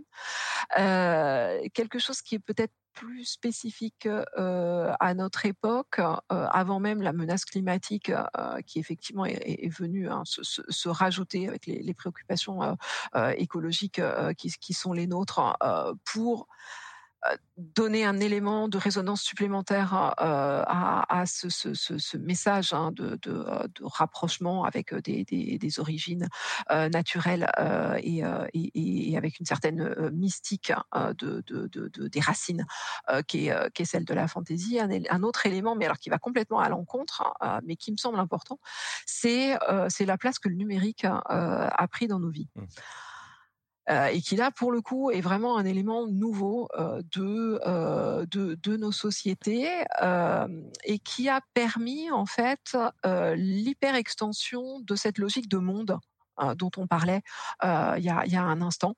Euh, c'est-à-dire que avant qu'on ait les wikis, avant qu'on ait les, forums pour en discuter, avant qu'on ait voilà, tous ces outils de partage communautaire autour des, mondes de fiction, on n'a pas du tout pu aller aussi loin dans leur développement alors que ça, c'est quelque chose que c'est une caractéristique de la fiction depuis ses origines, et c'est sans doute une, une des attentes des, des gens qui aiment les fictions, hein, donc aussi bien les séries télévisées que, que, les jeux, enfin voilà, qui aiment les autres mondes. Au Moyen Âge et, à la Renaissance, on, a déjà, on sait déjà que les gens imaginaient d'autres mondes et s'identifiaient à des personnages de fiction, etc. C'est juste qu'ils pouvaient pas aller aussi loin dans cette démarche que nous aujourd'hui parce que on a nos écrans, parce que on a nos outils euh, de collaboration euh, et parce que euh, eh ben on est entouré aussi par cette magie là en fait hein, qui les, écrans, les, ordinateurs connectés nous ont donné, ont, concrétisé une forme hein, de magie dans notre quotidien et nous ont permis de développer énormément davantage qu'avant nos capacités fictionnelles, euh, c'est-à-dire notre possibilité de nous immerger longtemps ensemble dans des mondes de fiction. Ah et, ça, la fantasy s'y prête super bien. Et, et, c'est pour ça, je pense que c'est le, genre du, début du 21e siècle. Ah, tu m'as complètement devancé sur, ma, sur la question que j'étais en train d'anticiper, à savoir justement l'importance de la fanfiction là-dedans. Et, qu'est-ce que toi t'en penses? Parce que finalement, je, mon avis est le suivant, c'est que effectivement, avant le numérique, et avant Internet, c'était beaucoup plus compliqué euh, pour les gens de, participer au fait d'étoffer euh, un monde, un univers comme ça. Euh, là, on, le voit, il y a de plus en plus de gens qui s'emparent de ces univers et qui créent des extensions, qui vont chercher des trucs au fond, etc. Donc, qu'est-ce que tu en penses? Parce que d'un côté, moi, je trouve ça génial, et en même temps, tu peux te dire, oui, mais l'univers structuré qui a été imaginé par l'auteur au départ, est-ce qu'il va pas se retrouver trahi à un moment donné, ou est-ce qu'il va pas dériver dans une direction que l'auteur ne souhaitait pas? Après ça, on peut, on peut aussi embringuer sur la fameuse question est-ce que à partir du moment où une œuvre elle est balancée au public, euh, elle appartient pas au public euh, Il y, a, tout ça aussi qui, vient derrière, mais euh, c'est assez complexe finalement ce, ce, phénomène des fanfictions parce que ça apporte plein de trucs et comment on se retrouve là-dedans? Alors c'est un mouvement de fond là encore, hein. c'est-à-dire que c'est pas quelque chose. La, la, question est pas trop de savoir ce qu'on en pense aujourd'hui. Hein. C'est, enfin, je, veux bien en, parler, mais c'est là. C'est-à-dire que y a, dans la culture contemporaine parallèlement aux, usages du numérique, un, glissement qui se fait euh, de des producteurs ou des auteurs euh, vers le pôle de, la réception euh, des lecteurs, des consommateurs, des joueurs, euh, des, spectateurs, qui effectivement ont, ont, désormais la possibilité d'interagir énormément plus entre eux et avec l'œuvre. donc dans des dans des dans des proportions qui n'ont jamais existé auparavant. Donc c'est là, c'est comme ça. et, on, est, on en est encore là pour le coup, je pense à une phase d'expérimentation de ce que ça va pouvoir signifier, c'est-à-dire jusqu'où ça va nous, nous, nous, nous amener.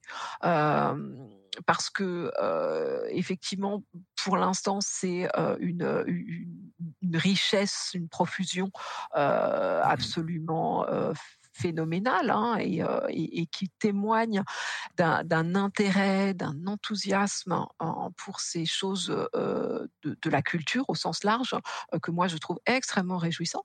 C'est-à-dire que quand on dit que, que, les jeunes ne lisent pas ou n'écrivent pas, c'est vraiment vraiment pas vrai. au contraire, voilà, ils n'ont jamais autant autant écrit. Il n'y a jamais autant de gens qui ont écrit. donc voilà, c'est pour ça c'est une forme de, démocratisation euh, de la culture. On est censé appeler de nos voeux la démocratisation de la culture. Bon, bah, elle est là. Euh, après, est-ce que quand on est attaché à un univers, on peut craindre qu'il ne soit corrompu d'une manière ou d'une autre par les interventions non canoniques? Je pense que chacun est libre de sa consommation, c'est-à-dire que euh, moi j'ai beau m'intéresser au phénomène des fanfictions, j'en lis peu. Euh, parce que je, m'intéresse au, au, phénomène lui-même. J'aime bien regarder les titres, j'aime bien regarder dans quelle catégorie c'est classé, j'aime bien voir qu'il y a plein d'alternate universe, etc. mais après effectivement je j'aime pas forcément voir dans le détail ce que vont devenir tel ou tel personnage que j'aimais et dont je me faisais une idée et, voilà les, les confronter aux, idées que s'en font plein plein plein d'autres d'autres gens et, et, les voir dans plein d'autres situations que je n'avais pas forcément envisagées. c'est plutôt c'est c'est une ouverture, hein, c'est clair. Hein. mais voilà, chacun met met, met ses limites où, où, il le souhaite. et, et déjà les, débats qu'il y a à la, fin de Game of Thrones sur Internet, je te, je te comprends, ouais.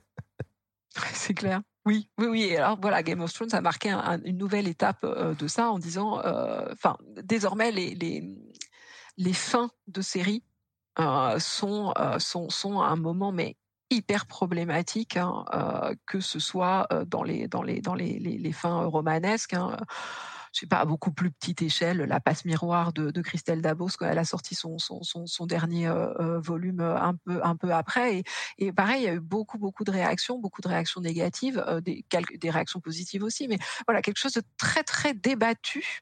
Euh, alors que bon, ça, on peut estimer quand même que, que, que, que l'auteur finit son livre comme il veut. Mmh. En fait, le truc, c'est on, est, je pense qu'on fondamentalement, et c'est ce qu'on, ça, rejoint totalement ce qu'on disait sur euh, la complétude et, l'approfondissement et le lore infini, etc. On n'a pas envie que ça finisse. Euh, on veut pas que ça finisse, et donc quelle que soit la manière dont ça finisse, on sera dans, ça finit, on sera pas content. Euh, et, le fait effectivement d'être confronté comme ça à quelque chose où on nous dit bah c'est comme ça, aujourd'hui, on a du mal à l'accepter euh, en tant que consommateur culturel, justement parce qu'on a tellement de propositions, puis euh, euh on, on, a, on a des choses tellement riches de, devant nous, voilà que quel, le fait que quelque chose se ferme, euh, on, on, on l'accepte, euh, voilà, on l'accepte mal. Ça fait partie, je dis, des, des, des éléments dont il faut voir jusqu'où ils nous mènent euh, et, et, et qu'est-ce qu'on va pouvoir en faire. Et on salue euh, tous les développeurs chez euh, Blizzard qui travaillent sur World of Warcraft. Dans 20 ans, je serai toujours là. je compte sur vous pour pas finir le truc, s'il vous plaît. Parce que je prends plaisir quand même à revenir tous les ans, même si euh, après je me lasse un peu. mais tu vois, tu comprendras plus du tout où, où l'histoire a commencé. C'est clair. Euh, au, début de, cette émission, euh, tu nous disais que quand tu as commencé à, découvrir euh, tout ça, euh, c'était assez nouveau, il y avait rien qui avait vraiment été fait, il fallait défricher un petit peu le terrain. Aujourd'hui, comment la fantaisie en tant que, la littérature fantaisie, comment est-ce qu'elle est perçue par le milieu universitaire? Est-ce que c'est toujours un genre qui est en marge? Ou est-ce qu'aujourd'hui c'est de plus en plus répandu? William Blanc la dernière fois nous avait fait part quand même que le médiévalisme c'était euh, quelque chose qui était devenu très tard euh, quand même et, et, que ça fait peu de temps finalement que les gens ont pris conscience qu'il y a ça et qu'on peut bosser dessus quoi. Euh, ça en est où de ton côté du coup dans le milieu universitaire? Alors il y a il y y a des, générations de, jeunes universitaires. Hein. Je suis pas du tout, euh, je suis pas du tout toute seule. Hein. Euh, et euh, voilà, William en, est, mais Florian Besson, Justine Breton, Caroline Duvezin, mes doctorantes, Laura Martin Gomez, Marie-Lucie Bougon, Pascal Leplante Dubé, etc. donc on, voilà, on, est quand même un, petit nombre. Il y a, il commence à y avoir une masse de travaux qui, qui, s'accumulent hein, petit à petit, alors très largement autour de, ma direction, c'est vrai, mais bon voilà. Et il y a un auteur qui a désormais acquis une, légitimité à peu près complète, c'est Tolkien. donc voilà, on est en, un auteur, un auteur et, le, pas n'importe lequel. Il partait pas de, il partait pas de rien. Euh, Tolkien, donc grâce au, travail essentiellement euh, de, Vincent Ferré, euh, qui a eu les honneurs de, la, très grande exposition à la BNF, dont on parle de plus en plus de plus en plus ouvertement pour une prochaine Pléiade. donc voilà, lui c'est un auteur de, de fantasy qui euh, voilà, fait son entrée au panthéon des, des grands auteurs. Euh, pour les autres, euh, ce sera sans doute plus long et plus compliqué. En fait, la, la situation de l'université française tout court hein, est, est, est, assez catastrophique. J'en profite pour le dire à nos, milieux de télé, à nos millions de téléspectateurs. Fais-toi plaisir, vas-y. Nous sommes en lutte contre une, notre, notre, notre propre projet de loi. Hein. Voilà, on est en, en, entre autres luttes sociales. et donc, il y a, y a on a notamment un problème chronique euh, de, de poste, hein, de, de, de position académique à proposer aux jeunes chercheurs, euh, qui entraîne euh, un certain repli, hein, une certaine frilosité. Comme il n'y a pas de la place pour tout le monde, bah, on a tendance à se reposer sur les, bases hein, les plus solides et les plus, les plus classiques. et donc autant il y a une dizaine d'années, j'avais vraiment l'impression que le, le, la culture populaire et, médiatique, avec l'audience qu'elle a, avec l'intérêt qu'elle suscite chez les étudiants et les étudiantes, etc., aurait avait de beaux jours devant elle à l'université. Autant aujourd'hui, c'est moins sûr, en tout cas en littérature. par contre, il y a tout, un tas de disciplines, notamment l'infocom, sciences de l'information et de la communication, qui, par exemple, développe tout le domaine des game studies et des play studies, hein, donc des, des, études sur le jeu vidéo. Et, ça, il y a quand même plus de postes. Hein.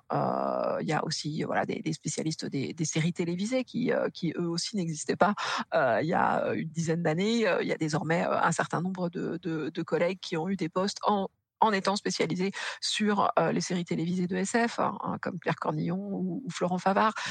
Donc voilà, en fait, c'est il faut regarder l'image globale. il y a effectivement de plus en plus de place pour les médias et les genres qui ne font pas partie de la culture la plus légitime mais ça va quand même doucement. Et, les questions, effectivement, de, de ces questions que j'appelle de légitimité, elles se posent un peu différemment selon les publics, selon les milieux, selon les disciplines. et, la littérature n'est pas forcément en pointe sur, sur ces questions-là pourquoi la fantaisie est-elle si souvent illustrée par des romans d'apprentissage euh, J'ai l'impression que dans ce genre littéraire, le roman d'apprentissage occupe une très grande place, voire toute la place. Est-ce qu'il y a des exemples de romans de fantaisie qui ne le soient pas? C'est une impression qu'elle nous livre. Euh, qu'est-ce que tu as à répondre? Euh, oui, alors effectivement, c'est le le le modèle de, de la c'est le modèle du, du, monomythe de, de Joseph Campbell, hein, le voyage du héros, euh, donc euh, qui, qui, qui, voit euh, une, une, jeune personne, hein, en général de sexe masculin, se, se, se, se, voir confier une, une, mission. Hein, euh, voilà, il se mmh. retrouve euh, élu de la prophétie, euh, pour le dire vite, et, et donc il va, il va devoir partir, quitter son monde familier pour affronter les aventures et les obstacles et, et en revenir plus fort. Comme Harry Potter ou Luke Skywalker ou beaucoup, beaucoup, beaucoup, beaucoup de personnages qu'on connaît. Ouais. Bilbo, Bilbo, le premier. Euh, et donc, euh, effectivement, c'est euh, la trame la plus la plus courante, hein, mais pas seulement en fantasy, effectivement, dans, dans, les littératures inspirées par les les structures mythiques de manière générale. Maintenant, je pense qu'il y a quand même hein, pas mal de romans de fantasy qui ne correspondent pas à ce schéma, et même énormément. Il se trouve que là, on a identifié hein, ce que j'appelais tout à l'heure le cœur du genre, hein, et, effectivement, ce qu'on identifie le plus spontanément comme de la fantaisie va tendre à, correspondre à cette, à, cette structure narrative là. Mais je ne sais pas, pareil. Elric, Elric le nécromancien, pour, y revenir, les héros de Moorcock, hein, ils sont pas du tout dans ce, dans ce type euh, de, de trajectoire-là. Euh, Elric, on le rencontre, il est déjà euh, complètement décadent au, au, bord de, du suicide, avec son, son épée buveuse d'âme même le Seigneur des Anneaux, en fait, c'est pas tellement. Hein, je parlais de Bilbo, oui, Bilbo c'est un petit conte, mais, mais, mais, mais le Seigneur des Anneaux, ils sont tous déjà euh, très largement en, possession d'eux-mêmes. Hein. ce qu'ils vont faire, c'est donner le meilleur d'eux-mêmes pour euh, sauver euh, le, monde, mais, ils ne sont pas dans une position d'apprentissage individuel. ils ne, n'ont pas, ils sont pas, ils ne sont pas jeunes et ils n'ont pas, ils n'ont pas des choses à apprendre davantage les, les, hobbits de la comté, si on veut. Ils vont découvrir le monde et ses et ses dures réalités, mais ils sont ils sont faut pas se tromper, ils sont déjà vieux hein, mmh. pour les hobbits, euh, ils, vivent vieux. Euh, donc il y a, effectivement plein de plein de cas de, plein de types de fantaisie qui ne, correspondent pas à cette structure de, l'apprentissage, qui nous vient aussi peut-être du lien très fort donc entre la fantaisie et la littérature pour la jeunesse, hein, qui qui elle voilà a, a à cœur de montrer la construction d'un individu à travers ses, ses héros, ses, ses, héros et ses héroïnes, et donc qui va aussi avoir tendance assez spontanément à avoir recours à, à, ce type de structure. Je sais pas si tu as pu jeter un œil à, à, à Dritz. Euh, je sais plus que je sais plus qui a écrit euh, ça d'ailleurs. Salvatore, Robert voilà, Salvatore. C'est ça, c'est ça. Euh, alors moi j'avais lu, le euh, je sais pas s'il y, y, a combien de bouquins. J'avais lu le premier. Euh... Alors il y a la trilogie de l'Elfe Noir, mais après il y en a d'autres. Hein. Ouais, moi c'est ça ouais. que j'ai lu. Hein. C'était assez intéressant. Il y avait une, une, une société matriarcale d'ailleurs là-dedans. Est-ce que est-ce qu'on retrouve ça ailleurs ou? La société matriarcale des elfes noirs. Mais tu te, tu te moques de moi, Benjamin. Non, non, c'est trop pointu. Tu veux dire, enfin, des sociétés matriarcales, oui, euh, des sociétés matriarcales elfiques. Euh, ça pousse, ça pousse un peu là. Hein. Il, est, il, est, 22h34. Hein. Je suis, je suis pas sûr. Je suis vache parce que, je vais me lancer là-dedans. Exactement. Juste avant, juste avant, il y avait quelques quelques questions qu'on nous avait remontées avant l'émission et, euh, et, et, du coup, je les ai envoyées à Anne quand même pour lui dire bon voilà ce qui nous attend un petit peu sur certaines questions, mais il y a plein d'autres questions qui ont été posées en live et, euh, et elle m'a dit franchement, euh, je suis ouverte à tout sauf celle-là, elle est un petit peu pointue. Du coup, j'ai été un peu taquin sur celle-là. Est-ce qu'on pense à un lien entre certaines créatures fantastiques prises dans les univers de fantasy et les animaux disparus de notre planète.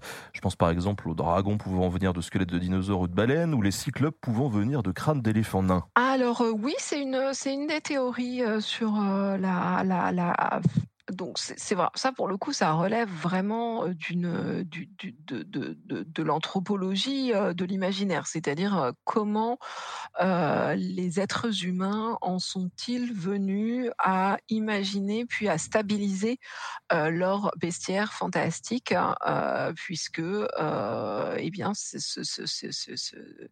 cette cet ensemble de, de, de, monstres et de merveilles euh, a été créé euh, très tôt euh, et, ensuite a, même si les formes ont pu en, évoluer très grandement, été quand même relativement stable. Donc c'est une des théories hein, sur l'invention du, du, du, bestiaire mythique. Ça consiste à les rattacher pas seulement à des animaux disparus en fait, hein, mais mais à des animaux tout court, puisque bah, dans certains cas on sait que c'est euh, le cas. Euh, par exemple, la licorne hein, euh, est, est, est, un mélange entre le rhinocéros, puisque Marco Polo, hein, quand il se retrouve face à, à, à, des, à des unicornes, hein, il dit mais elles sont pas du tout comme on m'avait dit. Sachez-le, en fait, elles sont grises, elles sont moches, elles, sont, elles ont une grosse peau cornée et des gros pieds. c'est, c'est, ça va pas du tout. Et donc nous, voilà, on comprend que ce qu'il est en train de décrire, c'est euh, un, rhinocéros. Et puis euh, la corne de narval hein, puisque euh, l'animal marin était, était chassé, était pêché, et que sa corne était ensuite revendue très cher en tant que corne de licorne, et ça, attestait de la réalité de cet animal, puisque on en avait des, traces, hein, on en avait des, des, des vestiges très très directs. Bah. On relie aussi les, sirènes et les lamentins, par exemple, hein, hein, voilà, qui, ont euh, des, espèces de mammifères marins avec des formes, euh, des formes douces, hein, des formes euh, un peu, voilà, qu'on qu peut éventuellement associer à des courbes féminines et des chants, voilà, des, des, des chants également assez, assez entêtants quand elles se, quand ils font les, les, les, sonars dans, dans l'eau. Ouais. Voilà, ce genre de, de, de, d'éléments, effectivement, ça fait partie des, des hypothèses qu'on a. Il y a plus flatteur qu'un lamentin, mais. tu sais, il y, y, y, a plein de périodes où on aimait bien les, grosses, les, les, les femmes un peu opulentes. Euh, Qu'est-ce qui caractérise la dark fantasy? Alors, bah, c'est son. Alors, la dark fantasy, c'est un c'est un peu piégeux. Franchement, c'est un des, des sous-genres qui est le plus mal euh, délimité parce que euh, tout le monde n'y met pas euh, la même chose. Euh, moi, je suis pour ne pas confondre la dark et la gritty. Donc ça Oh. devient un peu pointu. Tu On vois commence à, à entamer le, le truc d'initié là. C'est ça. Donc, ne pas confondre la dark et la gritty. La gritty, euh, gritty fantasy euh, ou, ou grim dark. Alors, tu vois, donc euh, la dark revient. Ah, Excuse-moi de te couper, mais on dirait que tu es en train de parler de, de, de métal en fait. hein. C'est c'est à peu près pareil. Mais, mais, mais tu ne crois pas si bien dire, Entre le- le effectivement. y a- y a le tu, le tu sais, les ouais. liens sont assez directs. Hein. euh, c'est des cultures qui sont vraiment, vraiment affiliées. Euh, donc, euh, le, la, la, et, là, pour le coup, c'est c'est partie-là de la fantasy tout particulièrement. Donc, la gritty, c'est vraiment George Martin, c'est-à-dire c'est euh, c'est de la, un- une volonté de réalisme sale, euh, de, euh, de, de- ou, ou boueux, hein, comme je le dis euh, souvent, euh, avec euh, un anti-manichéisme systématique, c'est-à-dire euh, une, absence de, de personnages euh, moralement bons et une vision globalement très sombre euh, de l'être humain et des sociétés humaines. Donc, euh, qui veut s'opposer à un certain idéalisme euh, supposé de, de, la fantaisie euh, tolkienienne. La dark fantasy, c'est davantage une, une, partie de la fantasy qui, est plus proche de l'horreur, hein, hein, du, donc du, fantastique horrifique. Et donc c'est c'est, pas un genre qui est extrêmement bien, qui est, qui est, extrêmement bien développé en, en France, mais je pense euh, à la à la série des, des joyaux euh, noirs hein, hein, de Anne Bishop par exemple, comme euh, illustration de, de ça. Donc où on a des, des, des, des, sociétés de, de sorciers avec tout un tas de, de, rites pour s'élever dans, dans, dans, leur, dans, dans leur société et, et magie noire, quoi. Est-ce que tu as des exemples de fantaisie mettant en avant une trajectoire de lutte sociale? Un exemple ou une parabole sur une façon de revoir les rapports de force? C'est une des questions que, qui se pose euh, beaucoup aujourd'hui euh, à, la fantaisie. Euh, on a eu notamment pas mal de discussions là-dessus avec Estelle Faye euh, autour de, l'entrée politique du dictionnaire de la fantaisie, où, on a justement discuté de ces trajectoires de, de, jeunes élus, où je disais, mais tu- tu, tu, tu, vois là quand même c'est on, voit bien ils partent de bas et puis euh, euh, ils, ils y arrivent Tolkien c'est vraiment euh, les petits peuvent changer le monde donc y a et elle me dit oui mais ils sont élus dès le départ donc c'est pas comme si c'était c'est pas comme si c'était n'importe qui c'est pas comme Mm. si voilà, tout, tout- le, le- tout le monde le, le, le prolétariat du monde imaginaire pouvait pouvait y arriver c'est quand même réservé à une élite hein. Euh, et, et je pense qu'elle a raison et, et du coup, elle a en partie pensé les, les seigneurs de Bohème, ça, son, son, cycle actuel, dans cette perspective. C'est-à-dire avec la volonté de montrer comment, comment un empire peut tomber du bas, hein, en, mettant en, en, scène un ensemble de personnages euh, qui effectivement n'ont rien de particulier, d'exceptionnel au départ, hein, euh, mais dont, euh, dont, dont, dont l'ensemble des, des trajectoires euh, vont, vont pouvoir contribuer à faire changer le monde. Je ne sais pas si c'était exactement le, le sens de la question, Si, mais si, euh, il y a aussi, par exemple, donc toujours en fantaisie française, et ça, je pense que c'est peut-être une spécificité de la fantaisie française que cette euh, préoccupation politique, euh, cette, cette volonté de, de, de traduire quelque chose des luttes sociales hein, qui sont une de nos spécificités euh, en tant que tant que nation euh, contestataire. Euh, Il y a le, le c'est Clément Bouelier il est, il est édité chez, chez Critique et, et, son, il y a un de ses volumes qui s'appelle Banc et barricade. Euh, et donc voilà, il y a aussi, il y a, y a une des intrigues dans ce cycle. Le cycle doit s'appeler Olangar.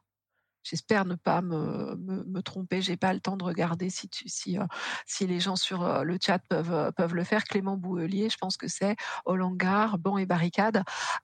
Et donc une des, une des, des, sous-intrigues, parce qu'il y en a plusieurs qui, s'entremêlent, euh, montre vraiment une espèce de, lutte anticapitaliste euh, par euh, un petit peuple hein, qui, qui, essaye de, de, défaire l'oppression dont ils sont victimes. Et, là, c'est très clairement une, une, volonté de transcrire les luttes politiques actuelles. Voilà, cette envie de, tout cramer pour repartir sur des basses scènes, comme dirait un grand philosophe. Euh, alors, tout à l'heure, on, parlait juste du rapport à, l'université. Euh, on était très axé sur la, sur la France. Comment est-ce que toi, tu vois le milieu universitaire anglo-saxon par rapport à la fantaisie? Est-ce que c'est pareil ou est-ce que il n'y a pas énormément de, mmh, de travaux en fait. Hein. C'est, là encore, c'est un, un, petit peu étonnant. Il y a les, les, les, œuvres de référence de, de Farah Mandelson hein, qui sont assez, assez récentes. Il y a notre collègue Patrick Morand qui est tout à fait français mais qui est installé au Canada anglophone et qui a sorti un petit ouvrage qui s'appelle Canons of Fantasy récemment, le, le, canon de la fantasy, qui est qui est, très chouette. Hein. et puis, il y a actuellement, il y a le premier centre de recherche consacré à la fantaisie qui est apparu il, y a, quelques mois, hein, je pense pas plus d'un an, à l'université de Glasgow. Euh, qui est une très belle université, euh, bah, voilà, dans, un style euh, Oxford, où ont été filmées des, scènes connues. Et, voilà, ils ont quelques spécialistes sur place, dont Dimitra Fimi, qui est une spécialiste de, Tolkien et du folklore. et donc, eux, ils, vraiment, ils misent sur la fantaisie. il se trouve que les universités anglo-américaines hein, sont des universités privées, sont des universités payantes qui font face à une situation qui n'est pas du tout celle de l'université française, qui est une situation de concurrence interne.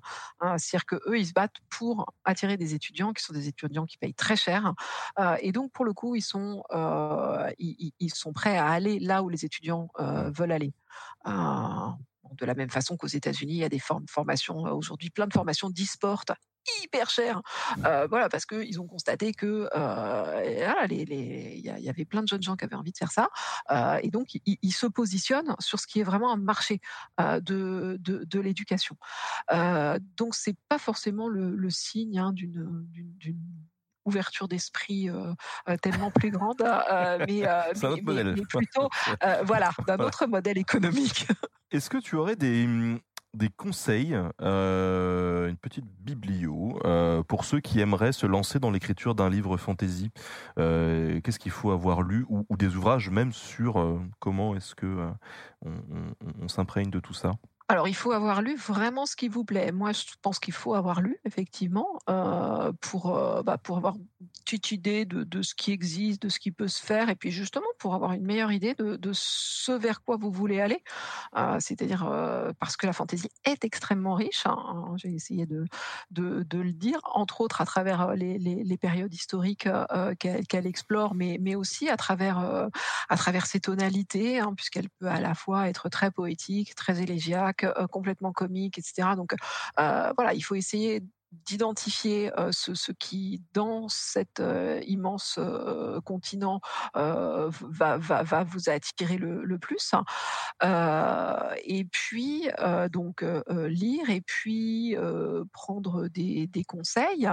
Il y a notamment Lionel Davoust, hein, hein, qui, est, qui, est, qui, est, très chouette hein, pour ça, qui a, qui a un blog et qui a également un, un truc audio. Un podcast. Un podcast, merci. Mais là, ça ne me revient plus du tout. Alors oui, son podcast s'appelle Procrastination.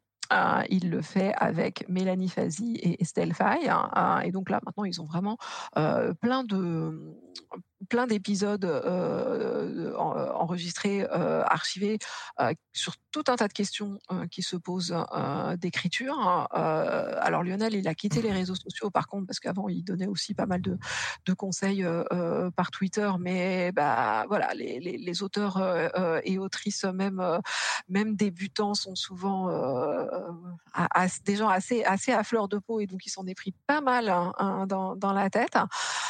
donc voilà, c'est un, un, un travail difficile. Moi, j'essaye de, de, rester. Il y a beaucoup de gens qui veulent que je, je relise leur, leur, leur, texte, mais je dis ça n'est pas mon travail et je m'en réjouis.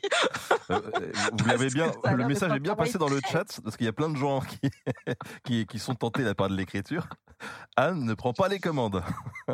non, non, non. Enfin, c'est surtout ouais, le, le, travail de, de, de relecture. alors, on peut trouver en ligne, et je le conseille, des, des, des bêta lecteurs. Hein, c'est mmh. vraiment des, des, gens qui sont prêts à vous relire dans, dans le cadre d'échanges, etc., ou parce que ça les, branche, se, ils se, ils se forment eux-mêmes.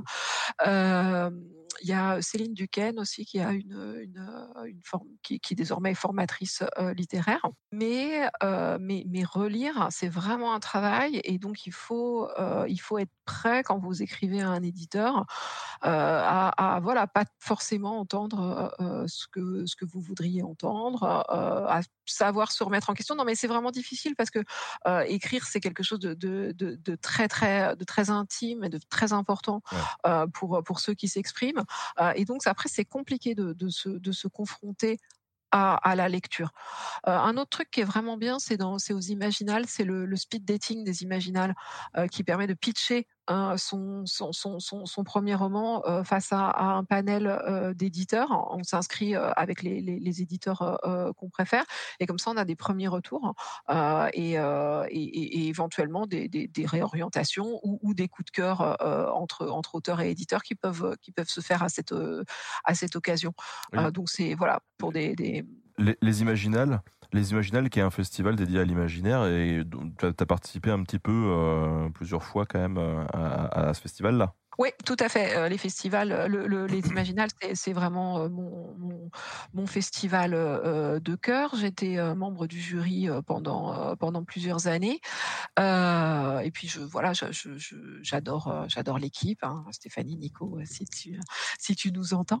et Aujourd'hui, euh, j'organise pour eux des colloques euh, universitaires dans le cadre euh, du festival, un an sur deux. Donc, il y avait eu celui sur fantaisie et histoire, hein, justement, dont les actes sont parus chez, chez ActuSF. Et actuellement, je suis en train de terminer euh, la phase d'édition des actes du prochain colloque. Enfin, c'est un colloque qui a déjà eu lieu, qui a eu lieu en mai dernier on était confinés, donc oh, c'était euh, via Zoom euh, et, euh, et c'était consacré à Game of Thrones. Game of Thrones, un nouveau modèle pour la fantasy, et donc les actes paraîtront chez ActuSF toujours en mai prochain pour la prochaine édition du festival on croise les doigts pour que ça se fasse euh, dans euh, le, cours euh, qui est un très très joli jardin à côté de la Moselle à Épinal et c'est un cadre super agréable donc il faut venir. C'est clair. Euh, je, rappelle quand même, pour ceux qui, nous suivent et qui demandent des ouvrages aussi, que Anne a écrit des ouvrages.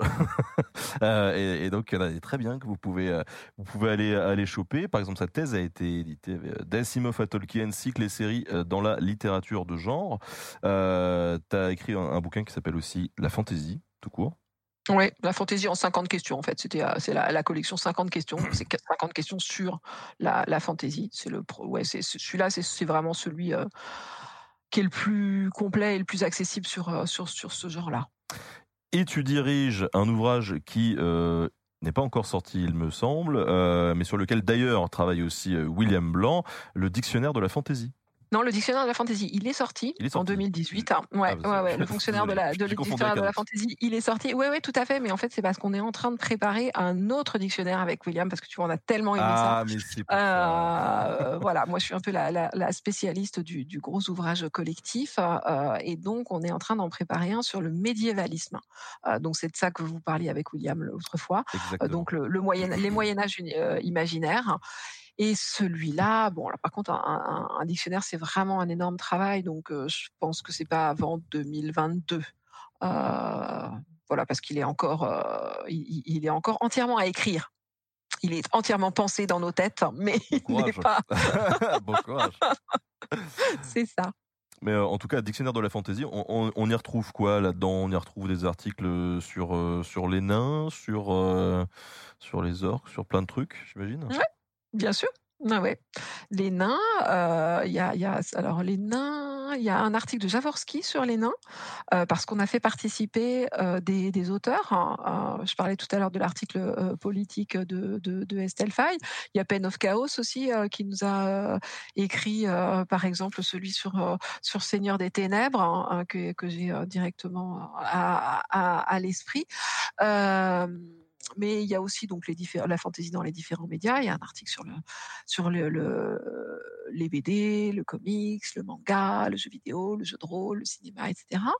Euh, il y a très peu par contre d'entrées sur des euh, auteurs et autrices. Hein. Euh, mmh c'était volontaire parce que sinon on s'en sort pas. Et puis voilà comment on les comment on les sélectionne. Alors on en a gardé, je sais plus cinq. Hein, et, et, et, après tout le monde voulait mettre son auteur préféré, mais non non stop.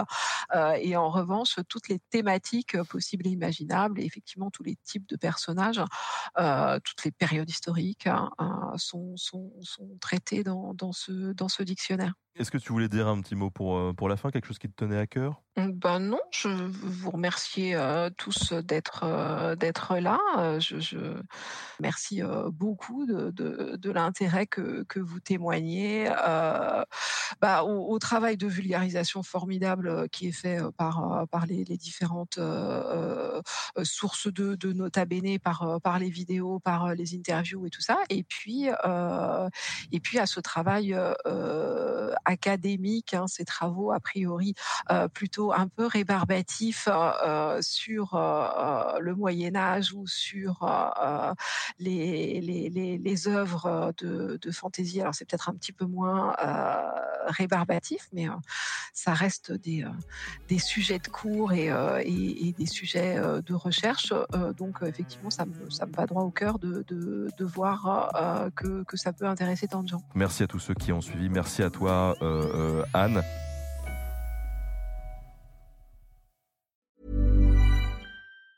Want truly hydrated skin? Medocia's Body Care Breakthrough Hyaluronic Body Serum. It's clinically proven to increase hydration by 161%. It's lightweight, fast absorbing, and delivers 24 hours of hydration for silky smooth skin without any sticky afterfeel. Treat your skin to clean vegan skincare from Osea. Get 10% off your first order with code SUMMER at OseaMalibu.com. That's O S E A Malibu.com code SUMMER.